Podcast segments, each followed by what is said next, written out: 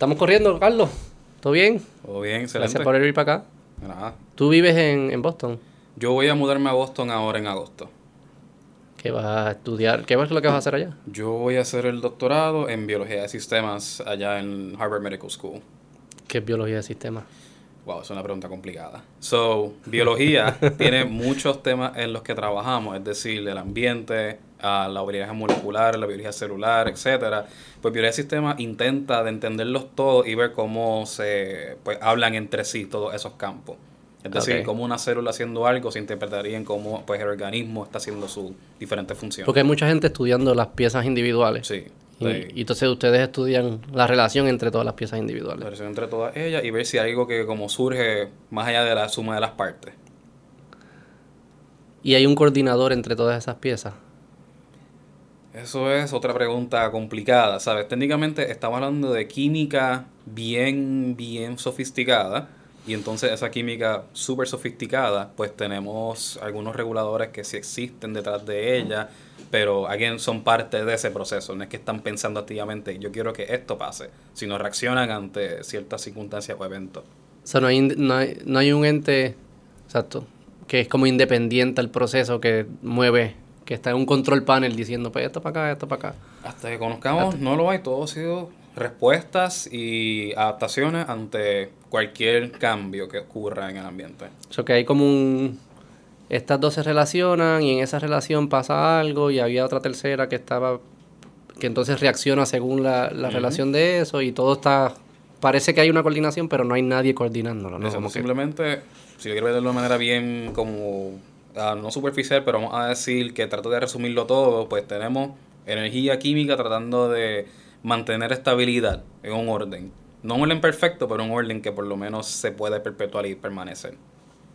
¿Qué significa un orden? Que no- como que no hay un espiral que se salga Sí, de por, control. por ejemplo, que la célula no explote y diga, pues bote todo mi contenido hacia el exterior, sino que eso, todas esas proteínas, todo ese DNA y todo lo demás se mantenga ahí conciso y a la misma vez, pues, los procesos químicos que deben de ocurrir ahí adentro para que la célula continúe viviendo, pues, permanezca todo en, en ese orden. Eso me acuerda, ¿tú has visto lo, en, la- en las ciudades asiáticas que hay un montón de motoras y, y- y están guiando todas a la vez, y nun- pero nunca chocan? Yo estuve en, en Hanoi, en Vietnam, y lit- en verdad es así. Esto es motor ahí, y te dicen para cruzar la calle que allí las luces nadie le importa. O que tienes que tirarte y cruzar la calle y dicen, confía que no te van a chocar.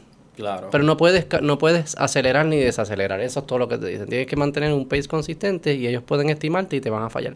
Y es como que pare- desde arriba, yo imagino un alien lo ve y dice como que diablo, eso está bien coordinado. Y está bien coordinado, pero no hay nadie coordinándolo. No hay unas luces. Esto es como, no sé, encontrar un equilibrio natural. No sé cuánta gente se murió para encontrar el equilibrio, pero lo encontraron. En el contexto de la vida, sin número, ¿sabes? Este proceso se ha sido ajustando cada vez, pues cada vez que ocurre una célula nueva y en conjunto, pues se siguen tratando de mejorar y fine tune todos estos tipos de um, relaciones que están ocurriendo para que de cierto modo, pues sí, existe ese sistema. Inclusive te añado, eh, una mentalidad que puedes tener es que las células, pues, eh, perdón, organismos multicelulares como nosotros, pues, pasaron por todo ese proceso para entonces poder que cada célula individual funcione en ese conjunto y ninguna se desvíe de lo que se supone que haga. Eso sí es bien análogo a eso de que cuando están en esa carretera, todas las motoras. Y cuando hay desviaciones, que sí las hay, ¿qué son? ¿Qué es, qué lo que pasó ahí? Ah, pasan dos cosas, digo, las dos grandes. Either la célula que se desvió, que claramente por su cuenta no puede permanecer en este sistema, se elimina, o ella misma se elimina, se puede, ella se puede autoeliminar, o al contrario, ella puede ser mejor que el resto y darse cuenta de que al ser mejor que el resto, pues ella dice, mira, yo quiero reproducirme, yo quiero existir. Y eso hace entonces que el sistema completo combata contra esa célula. Ah, em, y eso es el cáncer, eso es lo que Esencialmente eso es el cáncer. son células entitled, Casi sí. con ego, con woke. Células que woke. dijeron, ya no quiero ser parte de este conjunto, me quiero liberar de Yo lo aquí". puedo hacer mejor que todas ustedes. Yo no creo nada de lo que ustedes hacen. Sus reglas viejas y arcaicas no sirven. Suena como un teenager. Son teenagers. Estas células, inclusive si por esa analogía de teenager, ellas eh, recuperan características de células mucho menos diferenciadas, es decir, mucho menos especializadas.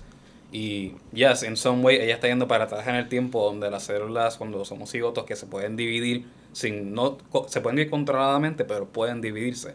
La gran, gran mayoría de las células del cuerpo no se pueden dividir, ellas están simplemente en G0, que es la etapa cuando ellas simplemente existen, hacen su función y cuando llegue su tiempo, murieron. ¿Y por qué hay células que, pas que hacen eso? Eh, Realmente no es un proceso consciente. Sí, sí, digo. Asumiendo que este es consciente, que el de nosotros lo es.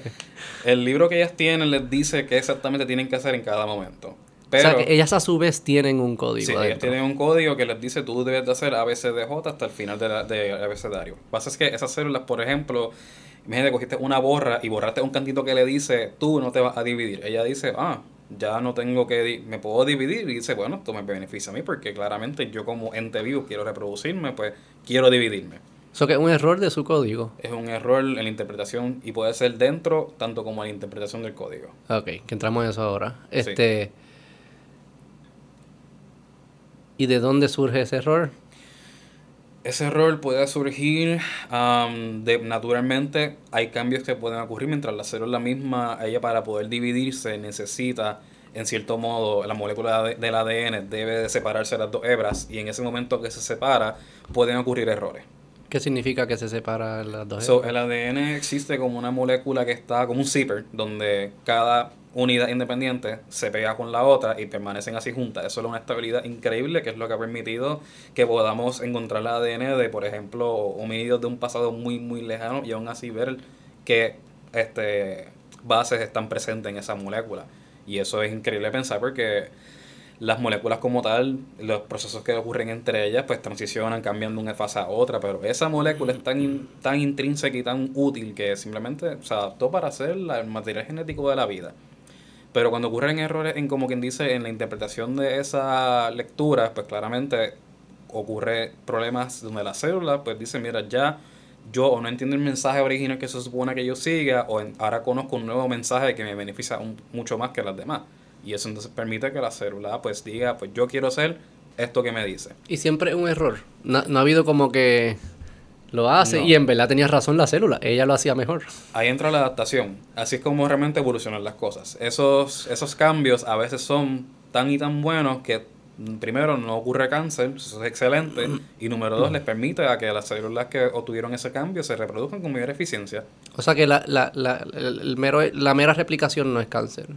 No, la mera eh, replicación descontrolada y la célula que evita todas las capacidades que le dice quédate en, en tu spot no te, y si estás protesta, si estás fastidiando mucho el sistema suicídate, porque eso las células lo hacen, pues ya ahí sí la persona o la célula ya es cancerosa porque claramente está invadiendo otros tejidos, está, eh, vamos a decir, afectando a la supervivencia de sus compañeras, sus vecinas, que en un ambiente a la escala que ellas viven, que son vecinas prácticamente, se están en contacto, que eso les dice ella, mira, tienes que entrar lo tuyo, no te muevas, quédate ahí, haz lo tuyo. Pues esas células dicen, no, yo hago lo que me da la gana, no quiero decir eso. ¿Y porque tienen la capacidad? ¿O no siempre tienen la capacidad? Ah, eso está pasando en muchas veces y muchas veces nuestro mismo cuerpo lo mata y no nos damos cuenta. Exactamente. Eso ocurre más veces de lo que uno piensa. lo que pasa es que nunca te das cuenta porque el sistema inmune está tiene la capacidad de encontrarlas y matarlas. ¿Sabemos cuál es la incidencia de...? Que eso es casi como esto es como un golpe de estado de esta célula. cuántos golpes de estado hay? ¿Cuán común es? Mira, para que tengas una idea, los errores en la replicación de ADN, que es el proceso por el cual toda célula necesita pasar para poder dividirse, ocurre una de cada 10, 10 a la 10 millones de bases. Entonces, es un número bien alto, claro. No sé qué significa. No, no, está bien, pero seguimos entonces. En el ADN tenemos 2.3 gigabases, o si vas haciendo matemática, eso ocurre una en cada tres divisiones, puede ocurrir un error. Okay. Y tenemos millones de células en el cuerpo que se están dividiendo, so probablemente... Está pasando todo el tiempo. Exacto.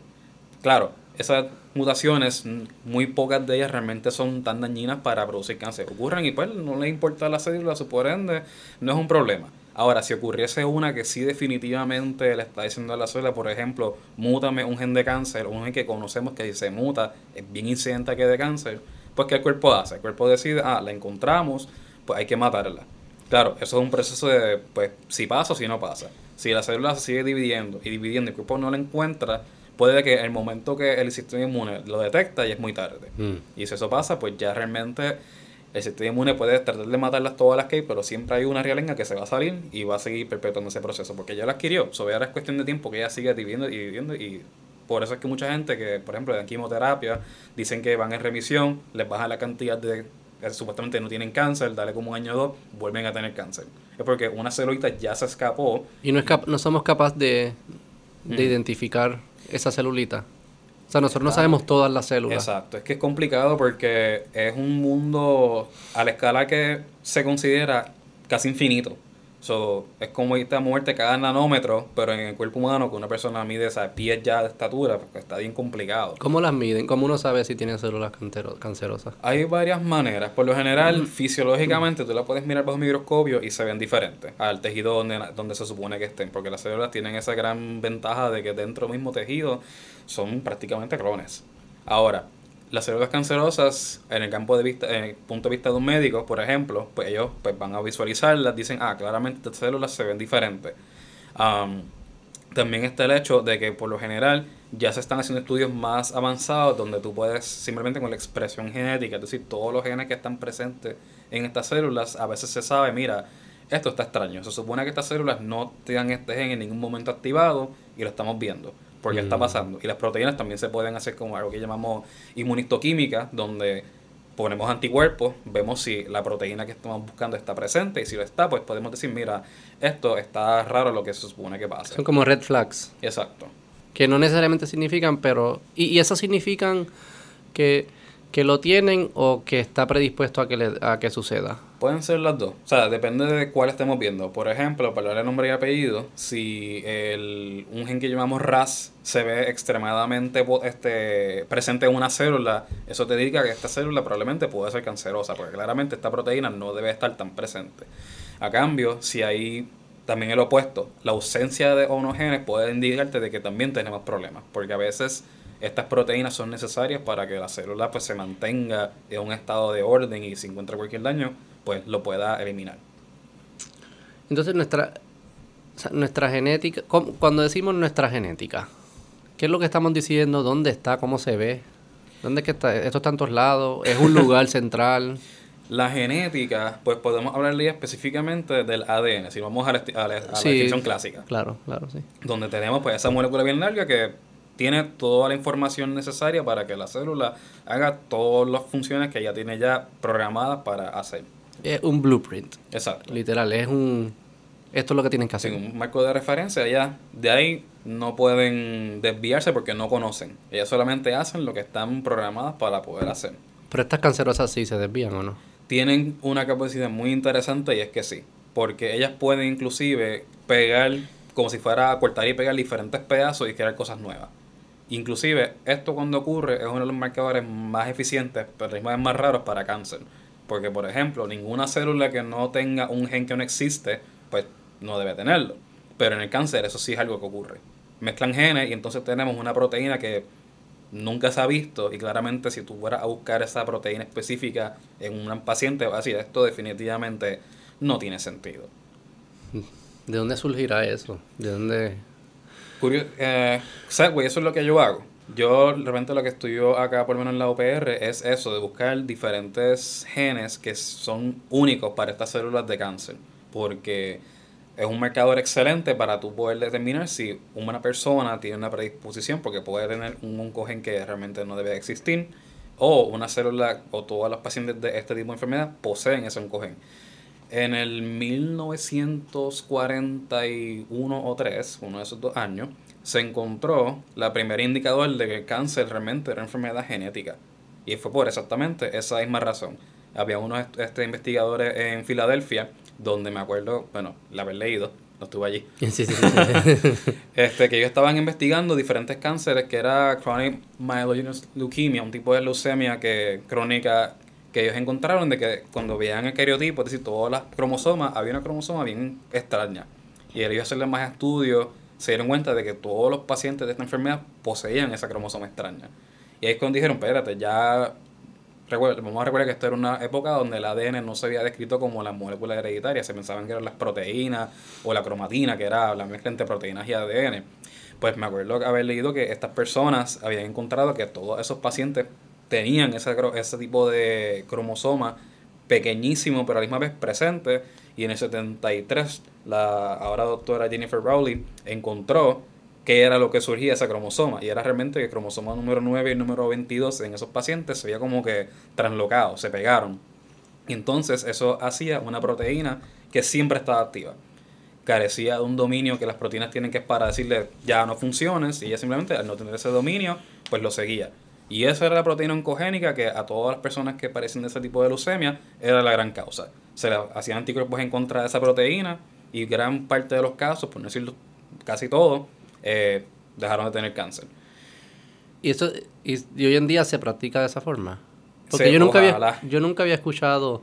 Aquí viene el problema de que, todo esto. Que el cáncer era, se consideraba una enfermedad genética. Sí, el cáncer es completamente una enfermedad genética. Pero no se, no se, no se habla de esa forma, no se escucha de esa forma. Suena un poquito pesimista decirlo porque es una enfermedad que viene de uno mismo. No es algo de afuera que me está atacando. Es que yo, mi cuerpo mismo tuvo un problema y entonces mi cuerpo mismo se está atacando. Inclusive, pero eso es lo que es. claro, pero inclusive implica decir que también el problema lo tiene uno. Y a veces eso, pues, gente que no conoce mucho estos campos no le gusta escuchar, le gusta pensarle que su salud es suya. Y es una decisión, todo lo que haga su cuerpo es decisión suya, pero realmente estos no fueron decisiones de nadie, simplemente ocurrieron. Y como se combaten, pues es complicado tratar de llegar a eliminar ese problema. Pero si lo reconoces, estás en una mejor posición. Claro y, mejoras tus probabilidades de atenderlo y sobrevivirlo. Exacto. Inclusive, si tú logras encontrar cuál es la causa, pues claramente uno la actúa en contra de ella y si lo logras a tiempo y si esa es la única causa que está ahora mismo en el cáncer que la está ocurriendo, pues súper, ya te metes con la enfermedad. Pero el problema es que al momento de detección, esa causa original, ya hay más otras, por decir, otros genes que pueden estar ya mutados, que ya están contribuyendo al cáncer y ahí es donde entra la quimioterapia, que le entran en diferentes tipos de tratamientos a la misma vez para ver si hacemos como un clean donde borramos todos los problemas. Pero al ser tan variados las diferentes formas en que el cáncer puede ocurrir, that's why es tan improbable de que con un proceso de quimioterapia único funcione perfectamente para todo el mundo. Porque lo que tú dices es que la célula cancerosa que tú ves hoy es el síntoma de algo más profundo, que es ¿cómo usted le dirán? Alguna desviación del funcionamiento genético, para ser politically correct.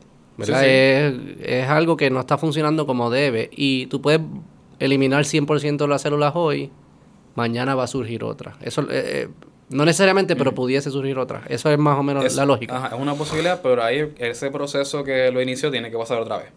Pero again, si tú logras Y ahí el ambiente juega un papel. Sí, completamente. O sea, por lo general, por no decir, sí, lo general es que esos errores que son las mutaciones que conllevan a cáncer, la gran mayoría provienen del ambiente. Es decir, es radiación, que la sufrimos todos los días que pues, nos exponemos al sol, daños, por ejemplo, comidas que uno puede ingerir también pueden tener algún tipo de carcinógeno o diferentes compuestos como el asbesto, por ejemplo, agentes intercalantes. Hay Fumar cigarrillo, ese también. sí, porque la idea es que estamos directamente manipulando el ADN sin darnos cuenta. O sea, que lo que tú dices es, hay cosas que suceden en el ambiente y según eso que sucede en el ambiente, dependiendo tu genética, está susceptible, más susceptible o menos susceptible a que, a que empiece este proceso. Eso es cierto, eso es cierto. Este, y que tú puedes, eh, tienes que trabajar, hoy, usualmente nos enfocamos en trabajar con el ambiente, ¿verdad? deja de fumar, deja de hacer estas cosas. No hay un lente que esté necesariamente o tan activo. Sé que hay research y eso, pero por lo menos en la cultura popular, que esté mirando, no, no, espérate, hay unas cosas que yo sé que que te hacen más susceptible, que yo pudiese hacer una de dos cosas, corrígeme si estoy mal. Eh, yo puedo alterar tu susceptibilidad, hacerte menos susceptible, eso se pudiese hacer. Se pudiese, si se pudiera, por ejemplo, encontrar si la persona tiene una mutación que la hace más susceptible y lo puedes revertir. Eso es mucho más complicado porque implica corregir todas las células y eso pues es algo hasta el momento no tenemos la tecnología para hacer eso. Si la tuviésemos, el cáncer no existiría. Lo que sí entonces puedo hacer es, al tú ser más susceptible, dejarte saber que al tú exponerte a ciertos ambientes, tú estás asumiendo un riesgo mayor que la persona promedio o lo que fuese. Y entonces ya, pues, si, hay libre albedrío, pues eso es tu decisión. Pero por lo menos estás al tanto de que de cuál es el riesgo que estás asumiendo porque tú tienes una susceptibilidad. No todos tenemos la misma susceptibilidad. Exacto. Y eso es, again, por cómo funciona la vida en variabilidad, tenemos las cosas positivas como las cosas negativas.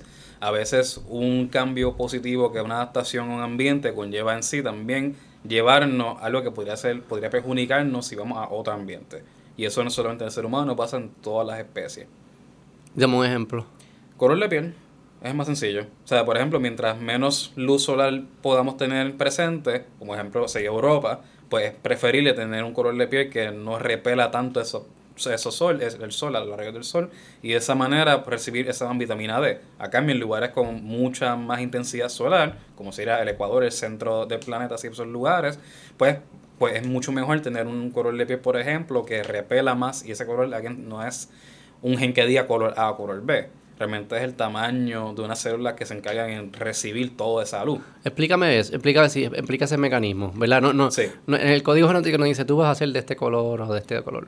Exacto, realmente depende mucho, son muchos factores, pero uno de ellos, a las células que se encargan de, por ejemplo, recibir esa toda esa luz solar y pues son las que están presentes produciendo la melatonina, la cromatina, pues realmente lo que cambia entre ellas, entre una persona de tez más oscura y una persona mucho más blanca, es el tamaño. La cantidad de ellas sigue siendo de las mismas, pero unas son pues mucho más anchitas que les dicen, pues como cubro mucha más área, puedo recibir más de toda esa luz. ¿Y qué, y, qué, ¿Y qué es lo que está escrito en el código? Digamos si yo cojo un bebé de Dinamarca y lo saco y lo pongo en Ecuatorial Guinea. ¿Va a ser negro? No, no puede. ¿Va a ser más oscuro que si estuviese en Dinamarca? Va a recibir más sol, por ende se tuesta más la piel, pero nativamente si fuera Dinamarca de nuevo, va a parecer como cualquier persona de Dinamarca. Ok. que en, en, ese caso el código sí es bastante específico. Sí, el código ahí ya... No, se adapta a ese nivel. Exacto, esa velocidad no, no es como se adapta. Se adapta. Entonces esa adaptación viene por natural miles de años de, de qué es lo que funcionaba en distintos lugares. Es un proceso que toma muchísimas generaciones, porque aquí vamos a compararnos, por ejemplo, con mariposas, que son unos organismos que más se estudian para diversidad genética, etcétera. Sí, porque son, bien diversos. porque lo que pasa con las mariposas es que con el, pigmento de las alas, pues tienen la capacidad de ser bien constante en regiones geográficas particulares. Es decir, una población puede tener su color particular, eh, otra población tiene otros colores, inclusive se ve que... O que las alas no son arbitrarias, el color de las alas no, es arbitrario. No, ¿Hay algo arbitrario en la naturaleza? El chiste es que sí, casi todo es arbitrario. Porque me acabas de decir que no. Que como que lo que te ayuda a sobrevivir se mantiene. Todo lo demás, it's free game. Y hay algo que no sea. Eso no es como. Los genes no dirían eso es exceso de energía, porque tú estás usando energía para algo que no es no sobrevivir. Es que todas son, todas son variabilidades. Y el ahora es simplemente si unas no tienen que ver nada con tu reproducción, pues se mantienen. O sea, existen porque es una mutación random y como no es perjudicable, pues... Es neto cero, los netos ceros son irrelevantes. Ok, entiendo. Pero el punto es que no tienen alternativa. O sea, el organismo que la posee no tiene no puede decir yo no la quiero, simplemente la tiene. Es como una persona con ojos verdes. O sea, realmente tú no decidiste tener los ojos verdes azules, salieron como salieron y si te, no deben de tener mucha contribución en tu capacidad productiva, pues se mantienen. Sí. Ok, volvemos a las mariposas. No, son excelentes organismos porque se replican Hay mucha diversidad también. Hay diversidad, puedes estudiar los análisis esos de genéticos de cómo el pigmento cambia a diferentes lugares, etcétera, pero también se reproducen tan rápido que tú puedes hacer, puedes estudiar generaciones en, una, en un time frame que haga sentido. Es decir, antes yo trabajaba con unas mariposas nocturnas también, que su reproducción era cada mes, teníamos una generación nueva. O sea, tú podías, por ejemplo, en un año tener ya 12 generaciones y ver cambios a esa magnitud. Claro, los cambios requieren mucho más tiempo para realmente manifestar algo que tú digas, wow, esto claramente es, selección. ¿Cuánto dura la vida de una mariposa? Depende de la especie. La que yo estudiaba era un mes, give or take unos cuantos días. O sea que para estudiar estas cosas sí hay un beneficio. ¿Hay un beneficio de que sea tan rápido? ¿Por qué no la de nosotros? ¿Por qué nosotros nos tardamos 18 años para entonces, o digo, creo que es 14, 15, podemos ya reproducir, eh, o 13, ¿Por qué 13 para reproducir y no un mes? Sí, no, como te digo, eso depende del organismo y realmente su estrategia pues ecológica. podemos argumentarle que hay algo que le está ayudando a que permanezca más tiempo, tal vez su impacto es más importante, el impacto de un solo individuo sea más eficiente y tal vez sea hecho de que dure más tiempo. A la misma vez podemos pensar que la estrategia reproductiva, como eh, sus células funcionan, algunas pueden ser más capaces de acumular daño, por ende tú quieres morir más rápido para que no quieres algo que perjudique. Pero ¿cómo es distinto a nosotros? ¿Cuáles? Esas cosas.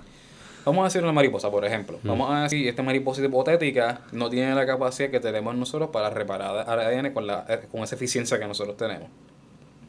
Si eso fuera cierto, pues... Que eso a su vez es producto de evolución, ¿no? Exacto. No fue que nosotros... Por eso, vamos a decir que no le hace falta hacerlo, porque como no dura tanto tiempo, pues porque ella necesita realmente tener mm, una capacidad tan eficiente. Si no va a durar. Pues por ende, ella va a mutar mucho más rápido que nosotros, pero tal vez a esas mutaciones son perjudicables para el ambiente, es decir, comen más azúcar, no polinizan bien, qué sé yo, compiten con otros organismos, son venenosas, si son venenosas, pues lo que se la coma se muere. Y por ende, es preferible que se mueran y ya para el ambiente. A cambio de nosotros, que vamos a decir nuestro impacto, quitando así claramente que somos seres humanos, vamos a decir que tenemos un impacto positivo al ambiente, pues es más conveniente para el todo que pertenezcamos aquí más tiempo. Pero lo que es curioso es, ¿por qué si todos venimos de lo mismo, las estrategias son tan distintas?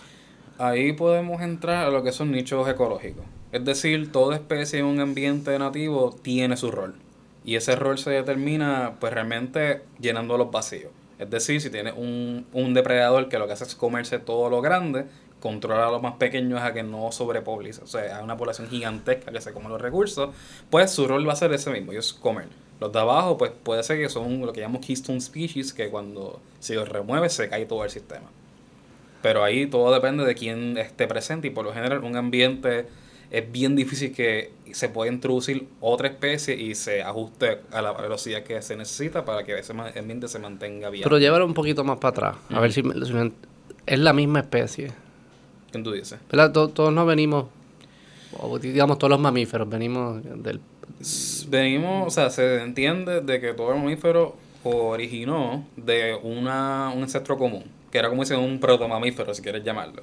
Igualmente, ese protomamífero surgió de un protovertebrado. ¿Era un pescado o algo así? ¿no? Eso yo siento que eso es medio extraño, esa ah, filosofía. Porque sí es cierto, bueno, sí es cierto de que la vida originó en el agua, porque era un lugar, imagínate, una sopa gigante que permite que todo esto ocurra. Luego hay organismos fotosintéticos que lograron que el oxígeno fuera a niveles suficientemente altos para que organismos aeróbicos que dependen de ese oxígeno, pues pudieran salir de esa agua. y crear tierra exacto, y colonizar la Tierra. Es decir, como que por fin hay vida en esa roca que está ahí presente.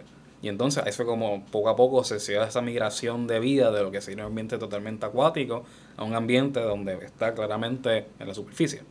Y la razón por la cual empezamos a, empieza a haber divergencia y multiplicidad de especies es porque en cada ambiente la estrategia es distinta. Exacto, hay tantos ambientes nuevos, que hay tantas estrategias por explotar que claramente es posibilidades y cada organismo que existe pues ocupó una diferente una posibilidad X. Y eso es lo que le permite pues, por ejemplo existir. Eso eliminamos la competencia. O sea si yo hago una cosa y nadie compite conmigo yo puedo reproducirme sin ningún problema.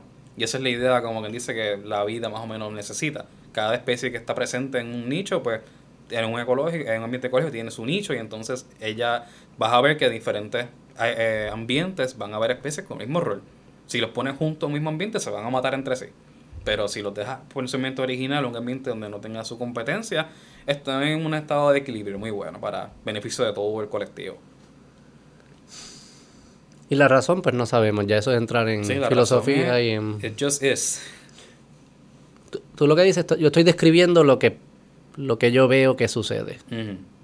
La razón por la cual sucede, pues cada cual que, que, que, lo piense. Eso es preguntarse cuál es el propósito de la vida en contexto biológico. Eso es hay muchas maneras de ver esto. La más, como quien dice, aceptada en cierto modo, que alguien como podemos pensar que es un poquito no tan optimista, es que simplemente somos etapas de transición de materia o de energía. Es decir, toda esa energía y materia que está en el cosmos, utiliza, nosotros somos como que una maquinita que la convierte y hace cosas nuevas con ella y la suelta para adelante. Sí. Pero igual eso no explica el por qué tampoco. No, solamente Porque el cosmos quiere que pase. Como que puede hacer si sigues preguntando por qué, siempre te trancas al final, el, el- el principio. Claro.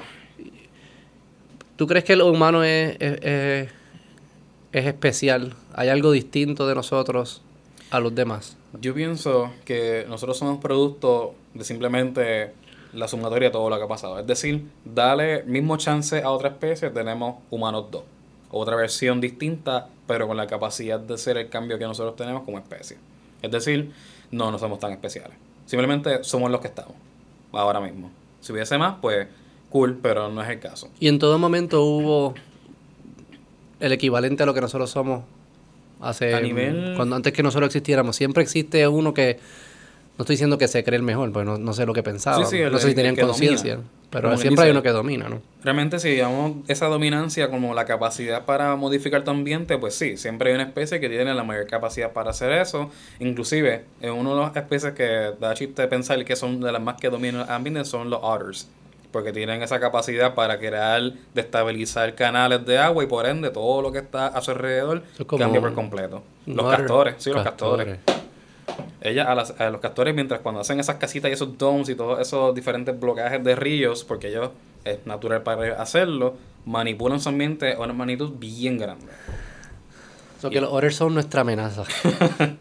O nosotros somos su amenaza, porque nosotros fuimos los que dijimos, no, tú vas a hacer eso, nosotros creamos el gigantesco de cemento. bueno, no, hay que, que, que terminar con los otters para que no terminen con nosotros.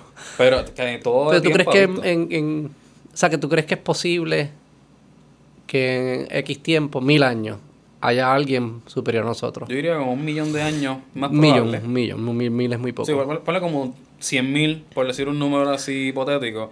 Definitivamente pueden haber, los delfines pueden por fin ser más allá y ahora son realmente entes que piensan y hacen. ¿Sabes que esa siempre ha sido mi teoría? Que dicen que, que vamos, el global warming esto es lo que nos va a destruir y yo nos va a destruir un, otro animal.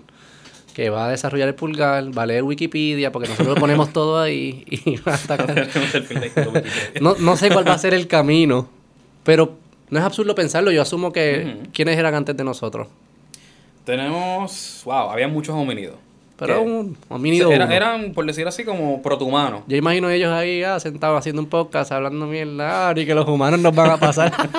No, sí, Sí, como que no siempre hemos sido. Sí. Mira, no siempre hemos existido tampoco. Por eso, no, nosotros, ¿sabes? Nuestro tiempo en la vida a escala de pues, la Tierra es tan poco. Nosotros somos unos bebés. Sí, yo escuché el otro día que si tú coges 24, un día, como que comprimes la, la historia del mundo en un día de 24 horas, nosotros aparecemos en los últimos 4 segundos. Eso es Y creo que civili- las civilizaciones, eso es hum- la, la, la vida humana. Ujú. Las civilizaciones creo que es menos de medio segundo. Sí, es que esto ha sido, o sea, es un crecimiento exponencial, lo cual suena bueno pensar que estamos en la parte exponencial, estamos cada vez más rápidos, o qué sé yo, tal vez nosotros vivos eh, llegaremos al espacio, you never know. Todos los anteriores de nosotros han dicho lo mismo, pero yo espero que esta sede también han dicho eso. Pero la idea es que sí, ¿sabes? Ese crecimiento puede que exista otra especie que eventualmente llegue a ser lo que nosotros somos y hagan, no descarto la posibilidad de que nosotros tal vez no seamos los primeros. Ah, ¿tú crees eh, nosotros meaning humanos o nosotros meaning... O sea, una especie que Una especie. haya llegado a lo que nosotros somos hoy día, me vino en la Tierra, pero en otro lugar de este universo haya hecho lo que nosotros estamos pasando ahora. Y en la Tierra no, en la Tierra tú no crees. Es La me- arqueología no- Me gustaría creer, pero realmente pues no tengo evidencia. So, Yo he escuchado más de los...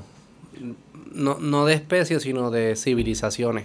Que las civilizaciones avanzadas no, no empiezan desde los egipcios para acá, que hay un reset que sucede cada cierto tiempo y qué sé yo, qué carajo. No, ni que el Amazonas. Decían ni que el Amazonas...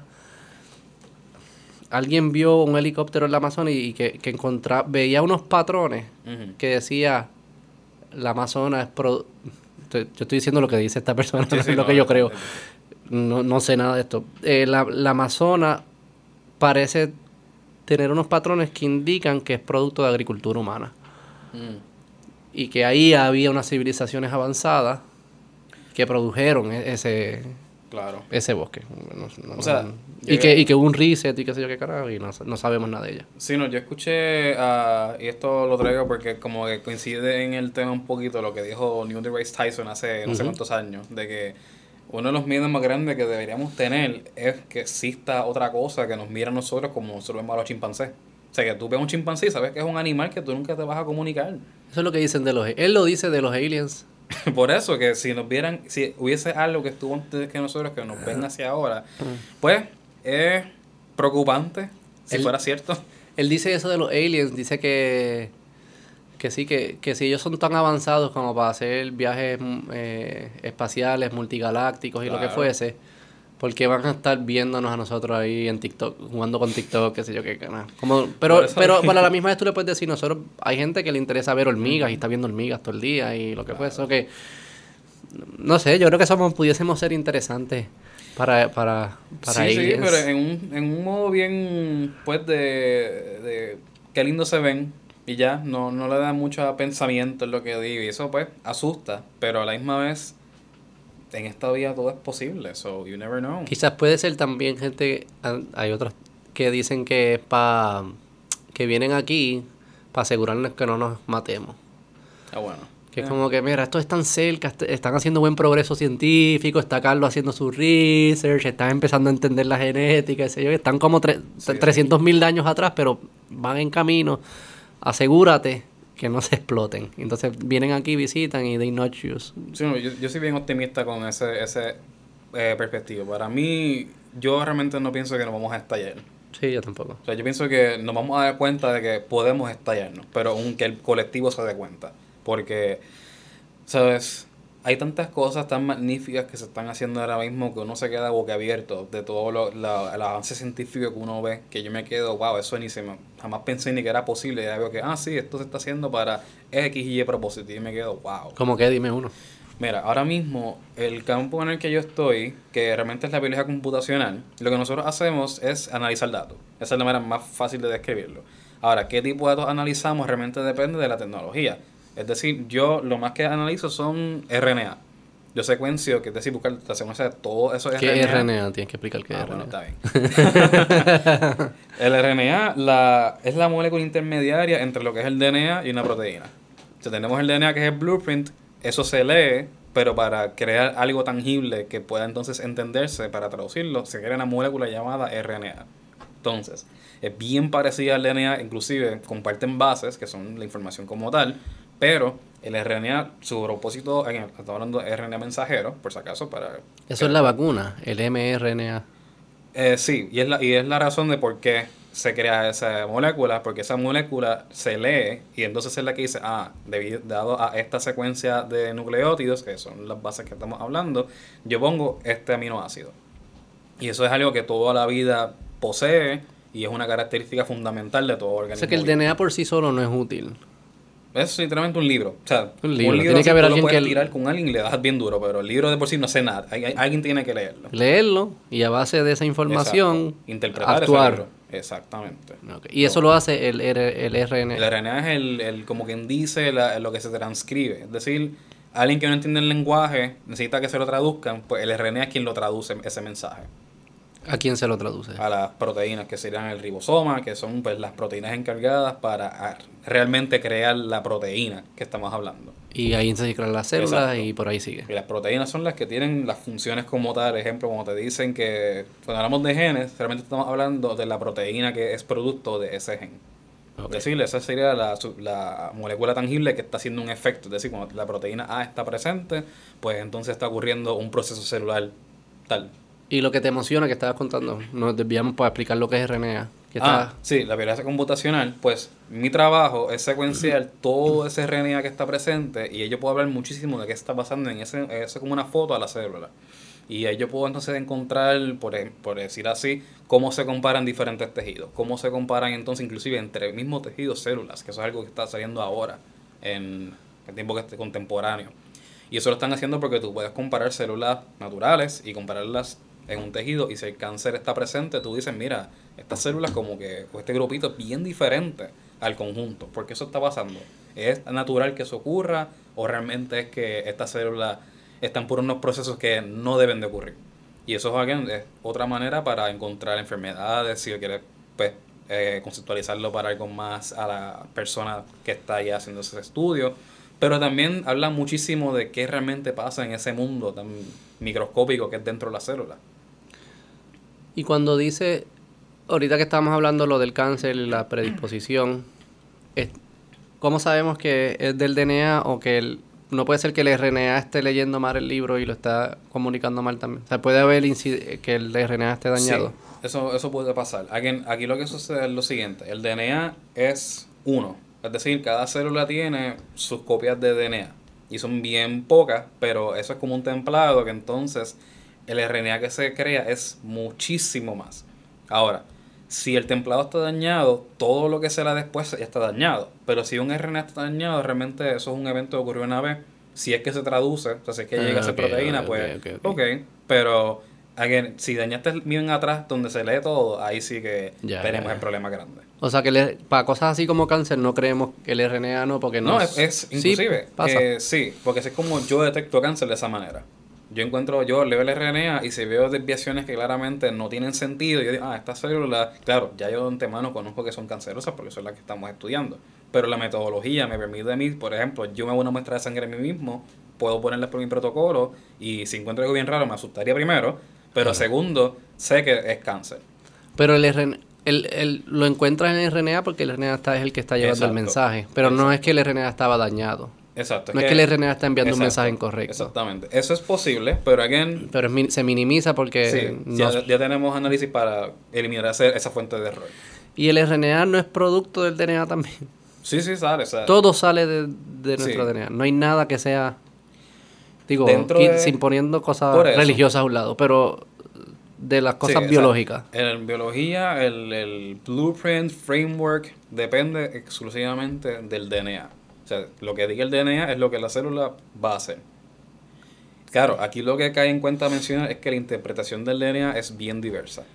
Es decir, yo puedo leer la misma cosa de maneras diferentes y de esa manera generar una lectura nueva inclusive de algo. Y eso es... ¿Y quién lee? No ahí el- pues lo que lo lee realmente son enzimas, que son proteínas que se encargan en leer. no el RNA. No, esas, esas proteínas que leen producen el RNA. Porque ya dicen, ah, esto estoy Ok, leyendo este cantito y esto es lo que ya al leerlo escribo como una notita que dice, esto es lo que dice aquí adentro. Y eso lo envío a que otras enzimas lo cojan y esa enzima, ok, esto es lo que está diciendo acá, pues entonces yo, mi trabajo es crear el rompecabezas que me está diciendo esta información. ¿Y esos que, que leen de dónde surgen? También salen del DNA. Y pueden interpretar el mismo DNA de formas distintas. Exactamente. Depende de dónde se peguen físicamente, interpretan lo que están... ah, y encima de eso, de cómo la molécula esté en ese garabato imaginario, de la manera en que esté doblada, le dice, ok, esta partecita no la vas a leer, vas a leer la que le sigue. Y de ahí surgen todo. Toda la vida humana surge de este proceso. Altos, bajitos, hombres, mujeres, blancos, negros, Jordan, Lebron, Beto, Carlos, Exacto. mi mamá, mi, todo el mundo Todo de este proceso. eso, pero en el- lo que impor- te importa recalcar siempre es el cómo se lee. Y eso ya ahí entramos a lo que es probabilidad, lo que es chance, porque realmente sí la información está, pero tú no puedes asumirle que debido a que leamos todo esto con nuestros ojos ahora mismo, esto es lo que las proteínas presentes van a estar leyendo. Ellas, por pura casualidad, se pegan en un lado, se pegan en otro, y depende de dónde se están ¿Pura pegando. casualidad? ¿O no o encont- Bueno, encontrado un patrón de Hay- intención aquí? Hay casualidades que no se pueden descartar y hay proteínas que se encargan en decirle, no, tú te vas a pegar acá, no, tú te vas a pegar acá y esto aquí no lo vas a tocar. ¿Qué están tratando de optimizar? Varias cosas. Lo primero, la supervivencia. O sea, lo que está dando siempre el, el- el ente como organismo completo es sobrevivir en un ambiente que siempre está en contacto con patógenos, partículas dañinas, inclusive puedes pensar hasta fotones de luz que están atacando, que también estás en contacto con ellos. So, el propósito de todo esto es mantenerte vivo. Porque vivo tienes una maquinaria de reacciones controladas que asumo que para el ambiente donde se originó son súper útiles. Ejemplo clásico, la urea. La urea es un compuesto orgánico que... ¿La qué? ¿La qué? Urea. Eso es un compuesto que está en la orina, que fue el primer compuesto orgánico sintetizado que demostró que realmente no existe algo como química inorgánica que es fuera de vida y química orgánica que es con vida. Antes se pensaba que la química era o por la vida o fuera de ella, que no podían como que solapar esos procesos. No fue hasta cuando No entiendo, explícame eso. Am, vamos a decir los procesos químicos de un volcán. que un volcán, todos los compuestos que se producen en los procesos químicos dentro de un volcán, no hay manera de que uno de ellos se produzca en un cuerpo humano o un cuerpo tal. Igualmente. Antes, eso es lo que se creía antes. Exacto. Y lo que se producía en el cuerpo humano, o sea, orina, todo eso, era exclusivo de entes vivos y no podía jamás en la vida producirse de, con un tubito de ensayo. Tú necesitabas una persona o un organismo. Okay. Se demostró que no. Eso fue, creo que, la, uno de los más grandes descubrimientos de la química orgánica. ¿Cómo lo demostraron con la orina? Ah, uno de los compuestos dentro de ella se logró sintetizar en un laboratorio. Eso fue hace, wow, hace 200 o 300 ¿Qué años. significa sintetizar en un...? Crearlos de compuestos... O sea, yo pude hacer meow, como... Kind, o sea, un compuesto de ellos. yo me inventé meow en un laboratorio Exacto, y me gané el premio Nobel. Exacto. Bien, eso fue lo que una persona hizo. y dijo, wow, esto es posible. ¿Y por qué le estás haciendo eso? Eso no hay que preguntar. Porque uno- es, bien- es que es bien sencillo, es un compuesto bien sencillo. sí, sí, sí, sí. Pero esa fue una de, las, una de las cosas más grandes en esta vida. Ok, ¿y cómo llegamos a esto? Pues estamos, estás explicando que estás buscando, todas están buscando sobre... Sí, la supervivencia. O sea, todo esto, vamos a decir, todas estas partes dentro del colectivo que sería el organismo, están buscando mantener ese organismo funcional, vivo, que pueda hacer todas las reacciones necesarias. para sobrevivir. Y, consistentes segunda- en todos los organismos. Sí, todo organismo vivo claramente está buscando, again, ob- ob- obviando personas o entes que quieran autodestruirse, pues todo organismo lo que está buscando es sobrevivir y segundo, reproducirse. Eso es ley de vida. Que es la otra forma. de- es- sobrevive tú para que te reproduzca y sobreviva la especie, digamos. Exacto. Es lo que están tratando de hacer. Sí, perpetuar ese, esos procesos metabólicos que existen dentro de un cuerpo. Claro, eso es una perspectiva bien específica de ver la vida, pero again, es lo que ocurre. Pero es la, parece ser la raíz de todo lo demás, ¿no? En a way, sí, es algo bien, si vas a verlo en sus entes más, los componentes más primitivos, sí, porque el punto de la vida es perpetuarse.